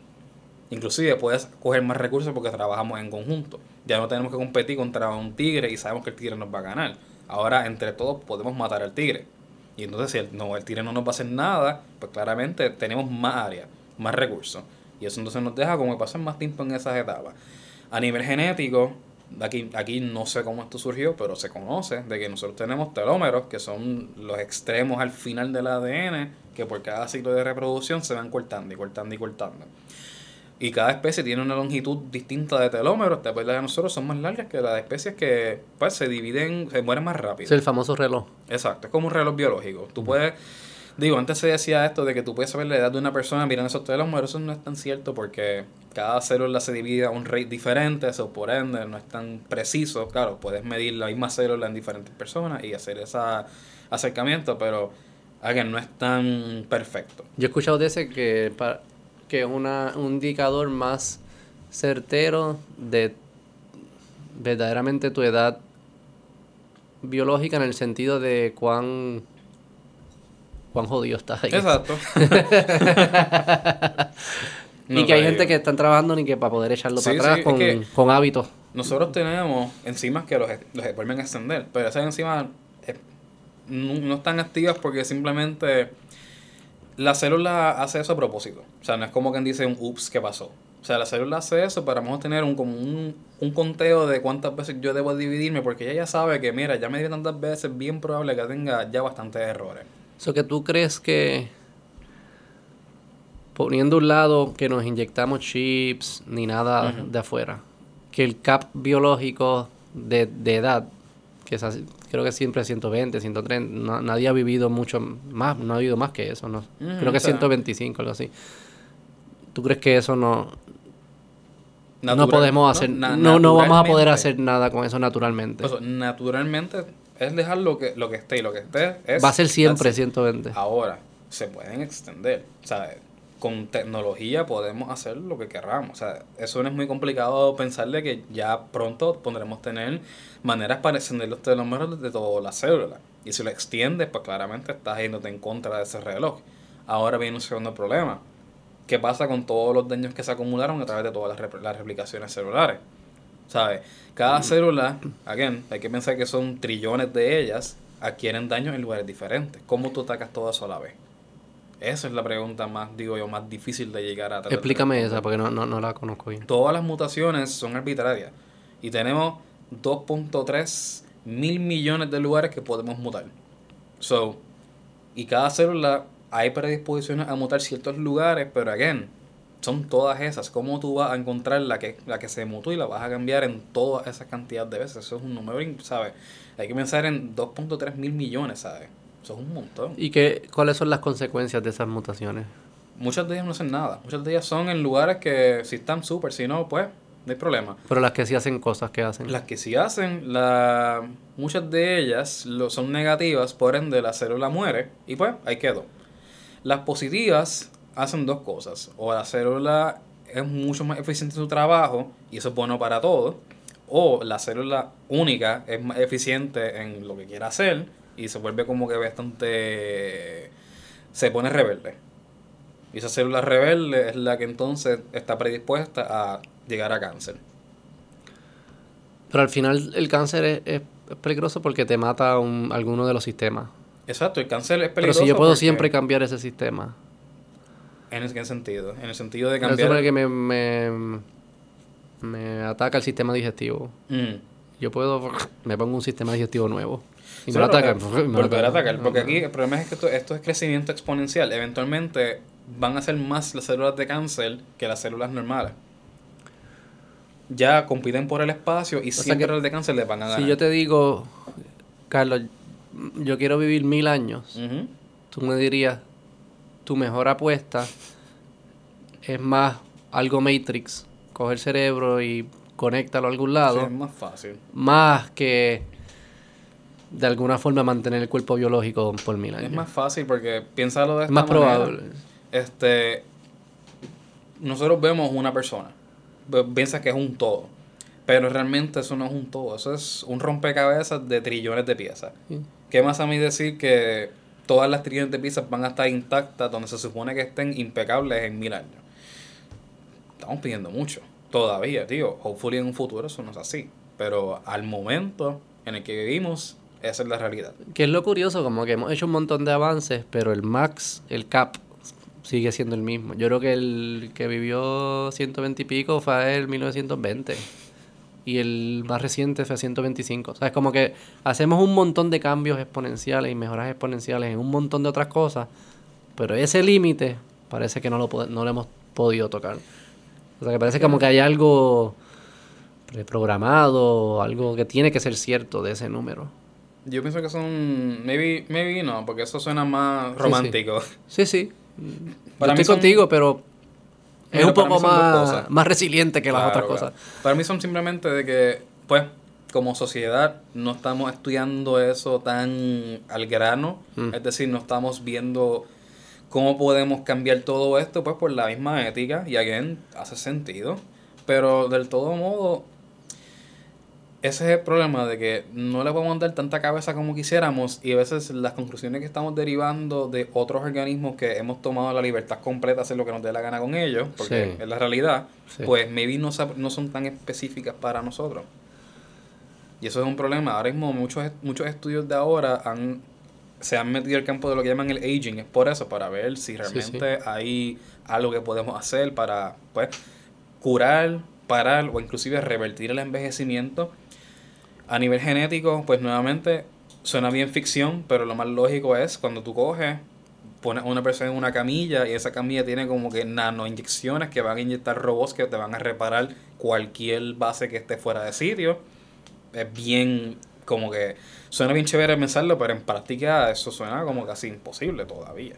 Sí, sí, sí, las dos suenan bastante difíciles. Pero eso sería la manera más lógica que uno podría pues restaurar cualquier tipo de daño. Digo, si de alguna forma nos conectamos tipo Matrix y empieza a reducir las necesidades de algunos sistemas del cuerpo y puedes redestinar la energía para otras cosas.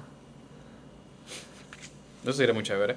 Pudiese, este pudiese entonces encontrar eficiencias ahí, sinergias de... Ahí, eso sería más factible si tuviésemos manera de entender la conciencia, pero aún estamos baby steps en ese departamento. Hemos visto muchas cosas chéveres, inclusive entender las sinapsis que ocurren entre neuronas cuando pasa X o Y memoria, eso es muy, o sea, suena increíble, pero se ha visto. Y, lo que dice ahorita es que en MIT eso, eso se está haciendo activamente. Mm. Este, y creo que también la gente de diferentes escuelas de medicina slash ingeniería y bioingeniería lo están trabajando. Y son temas mm. bien cutting edge. O sea, son cosas que están empezando ahora a salir. Inclusive, por eso está diciendo que estamos viviendo ahora mismo en una revolución científica que está pasando, diría que behind the curtains de muchas personas. ahora mismo la revolución de lo que viene siendo el campo de la secuenciación, podemos ver células prácticamente snapshots de un tejido completo y cómo se comparan entre sí, que eso antes era imposible pensar. Antes las agrupábamos todas y asumíamos que eran iguales. Ahora no, ahora se sabe de que dentro del mismo tejido hay células que tienen diferentes roles, diferentes por decir así, este task que están haciendo y aún así se pueden investigar más a, más a fondo, es decir, cómo dentro de esas células todas esas moléculas están localizadas. Eso ahora que está directamente empezando. ¿Y por qué eso hay tanto? Porque nos habla mucho de cómo es que esa organización está pues allí. Y también nos dice, si nos fuéramos a manipular algo ahí adentro, pues definitivamente vamos a ir por esa línea. Vamos a cambiar esa parte de rompecabezas y la vamos a ver qué sucede. Es algo mucho más directo hay, de seguro hay trade-offs que no sabemos también. Sí, no, ¿sabes? Hay cosas que... Hay muchas preguntas que ante la incertidumbre, pues ahora mismo como estamos como si fuéramos niños jugando... La mierda es que no podemos experimentar. Eso es lo difícil de esto. o sea, bueno. no, no digo, y, yo entiendo, no estoy, no, yo no estoy a favor, ¿sabes? No, es que mira, ya no tenemos que experimentar en persona. Ahora mismo existen lo que llamamos los organoides, que son literalmente, piénsalo como si fueran tejidos sintéticos que emulan muy bien un tejido real. Ya no hay que coger un corazón, por ejemplo, y hacer estudios con un corazón para estudios cardíacos. Pero a nivel sistemático. Tú podrías... Pudiese ensamblarlos y tú crees... Eso es, ese es el plan. Ah, wow. El plan es literalmente... En verdad. Sí, el plan es tú poder ver cómo se comparan. órganos de laboratorio. Hechos completamente on the lab. No es que se extrajeron de alguien y los Huesos de laboratorio. Puedes osificar. Nunca he visto uno. Yo el que he visto con mis ojos son un tejido de corazón. En teoría pudiese construir todas estas cosas de laboratorio y ensamblarlo y creaste un sitio. Es una persona. Sí, podría. o sea, eso sería. Una persona porque no tiene conciencia. No sé si tendrá conciencia. No sé si podemos hacer el cerebro, no podemos. Yo pienso que se puede. O sea, si se si, Con el blueprint. se podría. El blueprint sale cómo hacer el cerebro. Sí. Dice, Sí, no, eh, el- dice el- una receta, dice dice cuándo y dónde y qué se hace todo. con receta, así como dice, añádele esto, le quítale esto, espera cinco minutos, haz esto. Exactamente. Y no podemos leerlo. No es tan complicado, eh, no es tan fácil, perdóname. No es tan complicado. Es que ese es el problema. Como lo hace en una manera, eh, ¿Qué lenguaje usa? ojalá fuera Python para entenderlo, pero no. Unos y ceros, no es uno, no, es, es- eso es cada molécula aquí usa cuatro letras y esas cuatro letras es la que interpreta. Este es imitation game, es de criptología pura. Ese es el problema, que eso es lo más complicado. Si yo quisiera poder entender qué pasa en qué momento. se acaba. Yo creo que eh, ahí se acaba el mundo. Se acaba. es como que se acaba el juego. Ah, lo descubrieron. Y Por se, eso es y se lo acaba grande. el Nintendo. Eso es lo grande de, de todo lo que está pasando ahí adentro, ¿sabes? En eso, y son again, escalas que nosotros con nuestros ojos no vemos, pero están ahí, están pasando toda la misma. Y el lenguaje de los animales es distinto, me dijiste, usan otras letras. No, es el mismo.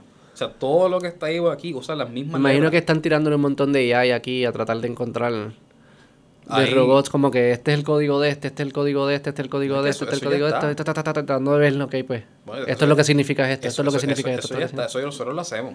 Eso yo lo hice inclusive. que- Wow, ¿cómo lo hiciste? Yo, ya existen bases de datos que tenemos información de ADN de muchas, muchísimas especies y nosotros conocemos el código genético. Que eso se descubrió hace unas cuantas décadas. Y ya se sabe, por ejemplo, cada tres bases, que es cómo se interpreta el código genético, implica tal aminoácido. Y esa secuencia ya se entiende. Lo que es nuevo de ese análisis ahora es que se sabe que hay preferencias por unas letras en particular en ciertas posiciones. Aunque el aminoácido es el mismo, que eso se sabe, es redundancia, sabemos que no se usa con la misma frecuencia todas las posibilidades. Es decir, si tengo seis, pues vamos a preferir tres en particular y las otras tres nada de vez en cuando. Y eso habla mucho de la eficiencia que es- existe para escribir esa proteína. Y tú no pudieses hacer eh, códigos genéticos dummies y traer Sí. las proteínas y decir, interpreta esto. Ok. Sí, sí, eso Déjame crear hace. otro dummy, interpreta esto. ¿no? Y ya entonces empiezo a encontrar, Sí, descifrar los patrones que está siguiendo la... Definitivamente, tú puedes crear péptidos sintéticos así mismo, así mismo como se O crean. sea que sí vamos a poder descifrar lo que dice. Sí, sí, no es que ya entendemos qué es lo que dice completamente. Ahora es cuestión de entender cuándo lo está diciendo. Pero me dijiste que no sabes cómo, como cuando crea el cerebro no, no sabemos la receta específica. Por eso, el cuándo es el problema. ¿Cuándo añades qué ingrediente? ¿Y dónde lo tienes que añadir? Eso es lo que no tenemos idea. O Tenemos sea que esto es como que- una receta que ya tenemos algunas partes de ellas y no entendemos otras partes todavía. Exacto, tú no sabes cuándo tienes que ponerle la, la azúcar, en qué esquina del plato tienes que ponerla. Tú sabes que se pone. Pero, y lo que hemos descifrado, el, el código que se usó para descifrarlo y hacer la traducción de su lenguaje a nuestro lenguaje, ese código no se aplica al resto de las recetas y ya tuviésemos todo. O él Sí, está es- usando, está usando lenguajes distintos en No, no es el mismo lenguaje, lo que cambia es la receta. Lo que cambia es, o sea, los mismos ingredientes, pero la receta la sigues cambiando. Y eso es como creas cada tejido que existe, como creas todo organismo vivo que estás viendo. ¿Sabes? La, nosotros carecemos como organismo una pared celular, las plantas la tienen. Cuando ¿Una qué? La pared celular. Que eso simplemente es una estructura bien rígida que permite que las células, las células de plantas son como cuadritos bien compactos, bien bonitos, versus que nosotros son unas plastitas más, son bien extrañas. Pero el Sí, punto es sí, que sí, esa pared celular le da esa rigidez a las plantas y la derivaron del mismo código genético que nosotros tenemos. ¿Cómo lo hicieron? Adaptaciones de hace millones de años. Las bacterias las tienen, eso te dice de que era bien importante. Claro, son diferentes, pero en estructura bien comparada. So que tú crees que vamos a poder descifrar la receta completa, qué hay que echarle, cuánto hay que echarle, cuándo hay que echarle, en dónde hay que echarlo, qué hay que monitorear para que salió bien, que funcione, todo eso. Y si hacemos eso, esa es la receta para hacer vida humana. Un modo sí. O haces eso completo y creas un organismo de scratch, tienes una persona. La pregunta es, Sin reproducción, no necesita. no, porque simplemente ya pasaste la, la etapa principal de que los dos gametos se unan, ya tú los uniste por tu cuenta. Y ahora tendrías literalmente toda esa maquinaria pasando. Porque el punto de unirse es para producir esta receta. Sí, porque lo que sucede es que el óvulo tiene ya su, vamos a decir, su set de ingredientes, el esperma tiene su otro set de ingredientes, tú los unes Estamos y jodidos. ya. Estamos jodidos. Y ya. Estamos jodidos. Entonces tiene que tardar un poco. Yo no quiero que mis hijos vivan, vivan esto. Que los vivan mis bisnietos, que no los voy ni a conocer. Te digo, esto viene. Las nuevas... Tiene que haber conversaciones nuevas de ética y de moral, porque estas son cosas bien distintas. Ya, por eso Y yo sé que ustedes las tienen.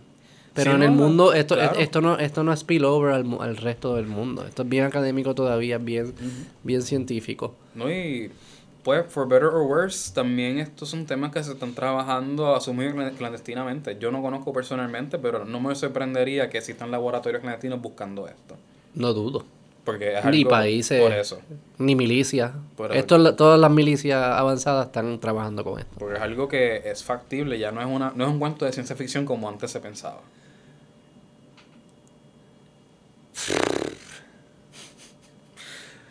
Wow.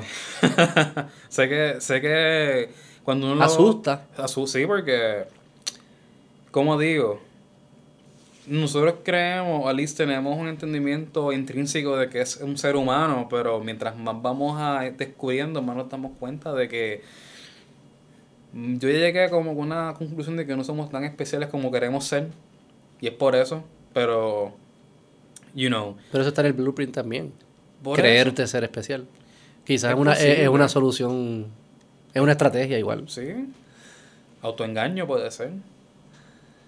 Digo, no, Es que... yo no creo que haya cosas, muchas cosas arbitrarias. Es que me da, eso, siempre me ha trabajado eso cuando, cuando me di cuenta de que esto es tanto real como viene, no es que no es un puede ser, es que va a llegar en un punto.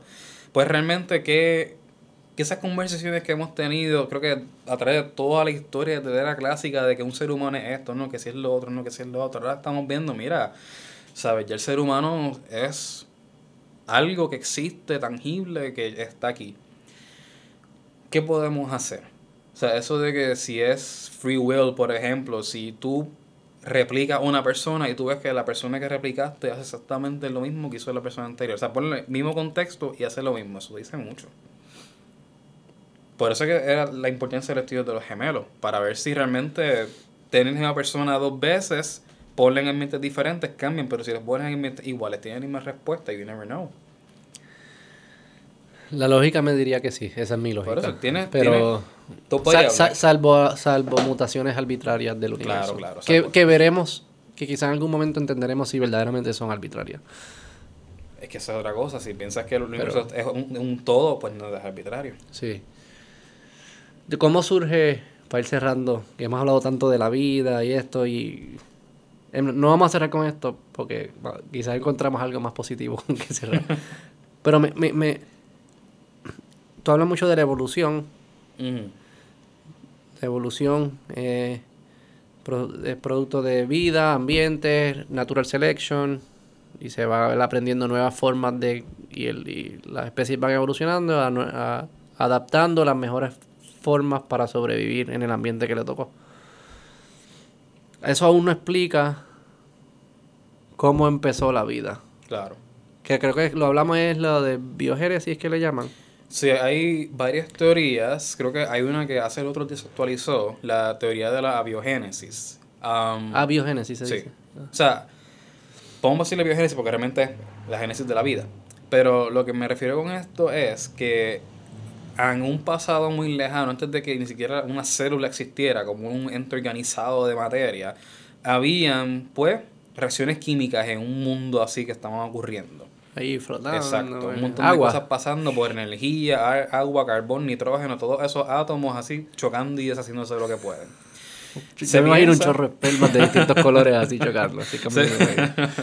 Pero mira, se piensa de que lo que sucedió fue, so, antes se creía de que primero vino el mundo de RNA, es decir, primero se originó la molécula de RNA y entonces al pasar el tiempo se origina la molécula de DNA, se ve que el DNA es mucho más estable, que conste, la diferencia entre el DNA y el RNA es simplemente un oxígeno que se le fue al DNA. Pero el RNA no es el que lee el fucking Exacto. libro. Ah, ah, hoy día sí, en un pasado se pensaba que no. Ah, ok, ok, ya entiendo. El RNA era literalmente el mensaje ya directo. No necesitabas un libro que te guardara ese mensaje. Entonces, el RNA simplemente habían otras moléculas que eran, vamos a decirle, los, los ribosomas de aquel pasado, que eran quienes leían ese RNA y entonces ellas cogían, interpretaban y creaban unos aminoácidos. O sea, pero proteínas bien primitivas. Y se pensaba que pasó esa transición, no se supo cómo fue que mágicamente vino. Pensaban que por estabilidad de la molécula, es decir, que se quede así como un, un ente y no se rompen sus pedacitos, pues se pensaba que en el mundo de RNA algo sucedió, unos cambios así que no se conocen, que permitieron que ahora el DNA, como lo vemos y conocemos, pasó.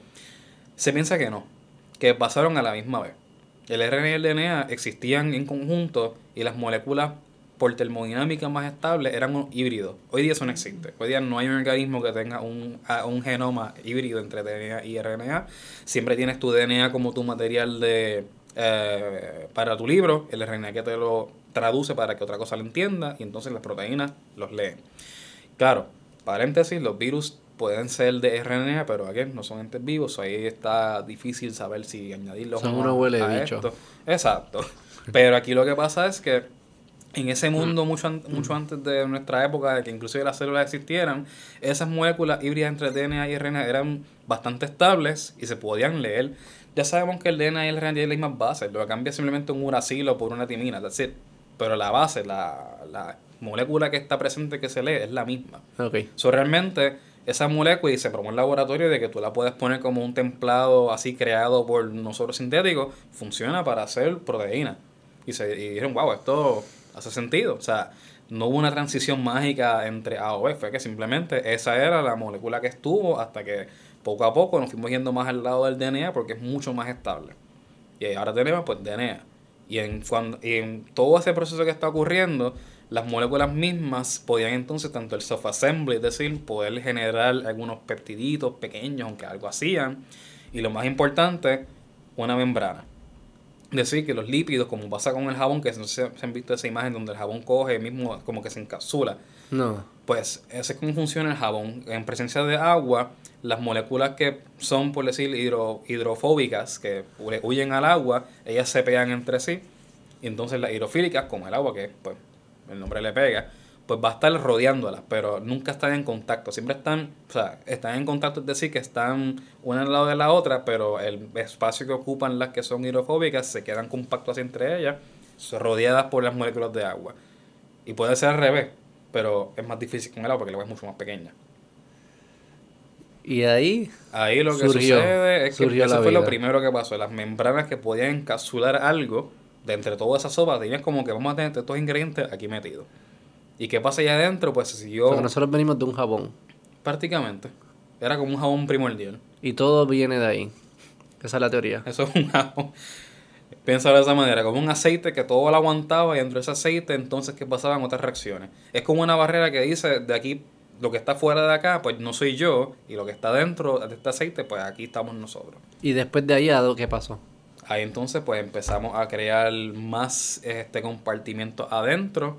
Entonces, inclusive las bacterias, si puedes pensar que son los procariotas, la entidad biológica más primitiva que existen, literalmente son una cápsula con un montón de ARN regado por ahí y proteínas adentro. That's it. Claro, hay bacterias que son un poquitito más sofisticadas, que tienen otras estructuras, pero las bacterias son just células, ADN y proteínas. Ahora, para seguir con- incrementando la complejidad, pues ahí entonces empezamos a crear más cositas adentro, tenemos los organelos, Y todo es buscando sobrevivir. todas buscando sobrevivir ser mejor que lo que está al lado. Pero ¿y por qué lo- los, los químicos estos al principio? ¿Fue, su- ¿Fue casualidad que se juntaron o también buscaban sobrevivir, pero ellos no tienen Mm. vidas o que no... Después vino la supervivencia, tal vez lo que vino antes de la supervivencia y la reproducción era que reacciones químicas ocurrieran.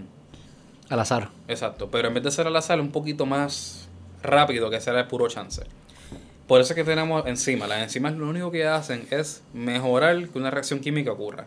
Porque la reacción va a ocurrir. Pero es tan y tan lento que sin la enzima puedes quedar esta vida y la otra esperando y no la vas a ver. Con la enzima vas a ver que la reacción ocurre.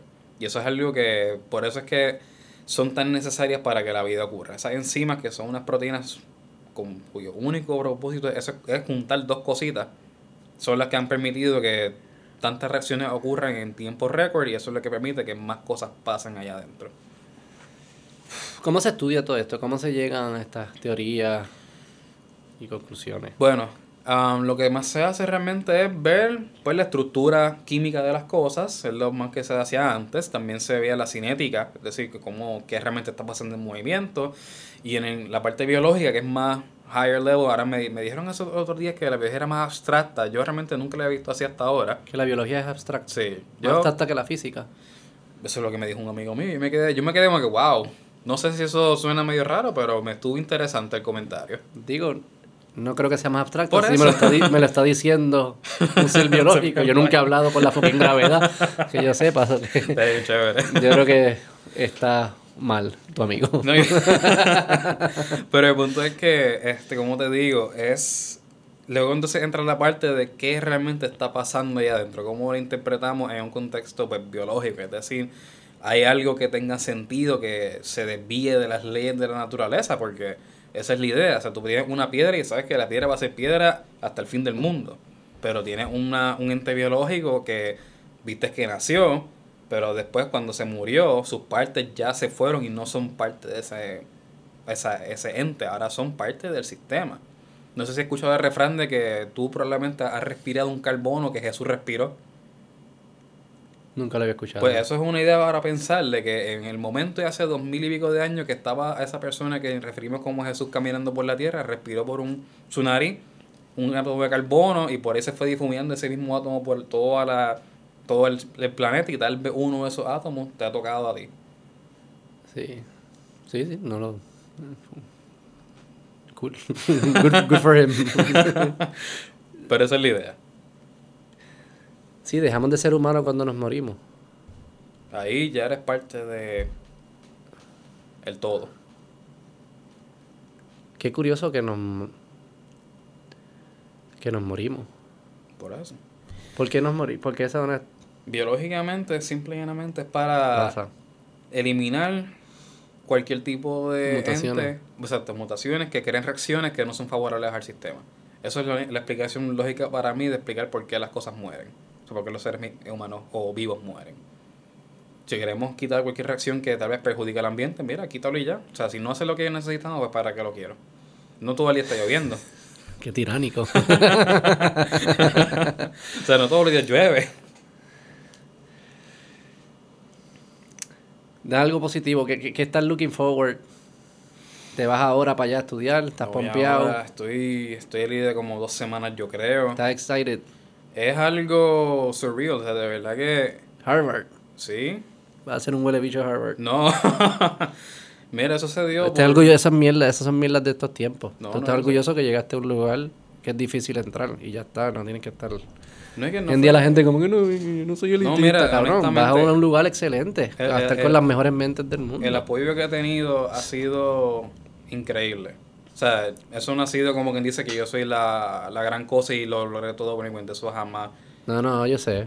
No, que eh, el shoutout se lo merecen las personas que me han ayudado. Porque tu, tu genética y tu epigenética es No. buena. es buena para ser Eso, eso es uno de los, mu- de los muchos componentes, pero las personas detrás que han estado a mi lado en toda No dudo. etapa, de- y especialmente quienes me están ayudando ahora mismo a todos los proyectos que estamos haciendo en la, en la universidad, son personas que son excelentes. Brutal. ¿Qué cosas quieres aprender? Como que, que estás ansioso de aprender cosas nuevas, descubrir cosas nuevas. ¿Qué, pregun qué preguntas te, a ti te motivan? A mí una de las que más siempre me ha motivado es dónde, cuál es el origen de la vida y qué es el ser humano.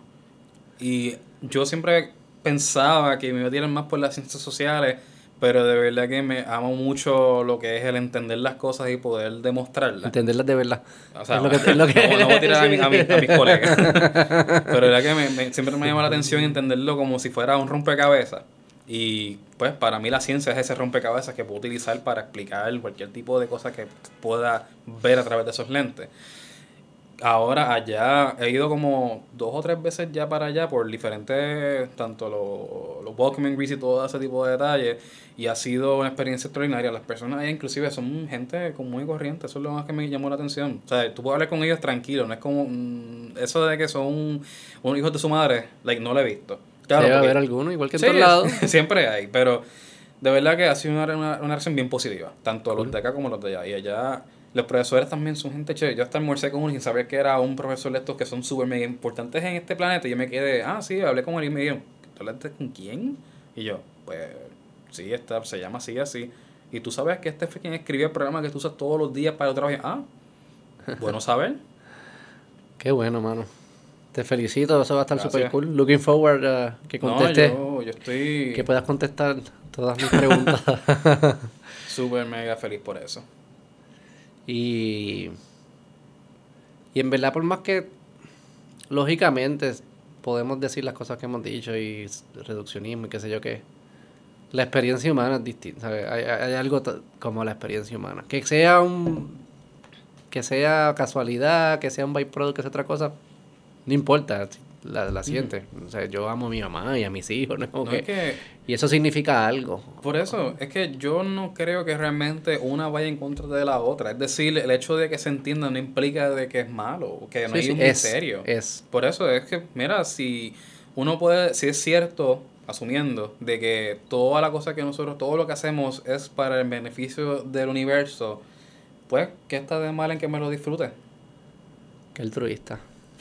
Altruista y egoísta a la vez. Bueno, Carlos, vamos a dejarlo ahí. Yo creo que viajamos. Viajamos. ¿La pasaste bien? Sí. Estuvo chévere. Excelente. Hazlo ahí. Este. Nada, mucho éxito y que y la gente. Estoy ansioso de ver qué descubre. Yo también. Gracias. Dale, bye.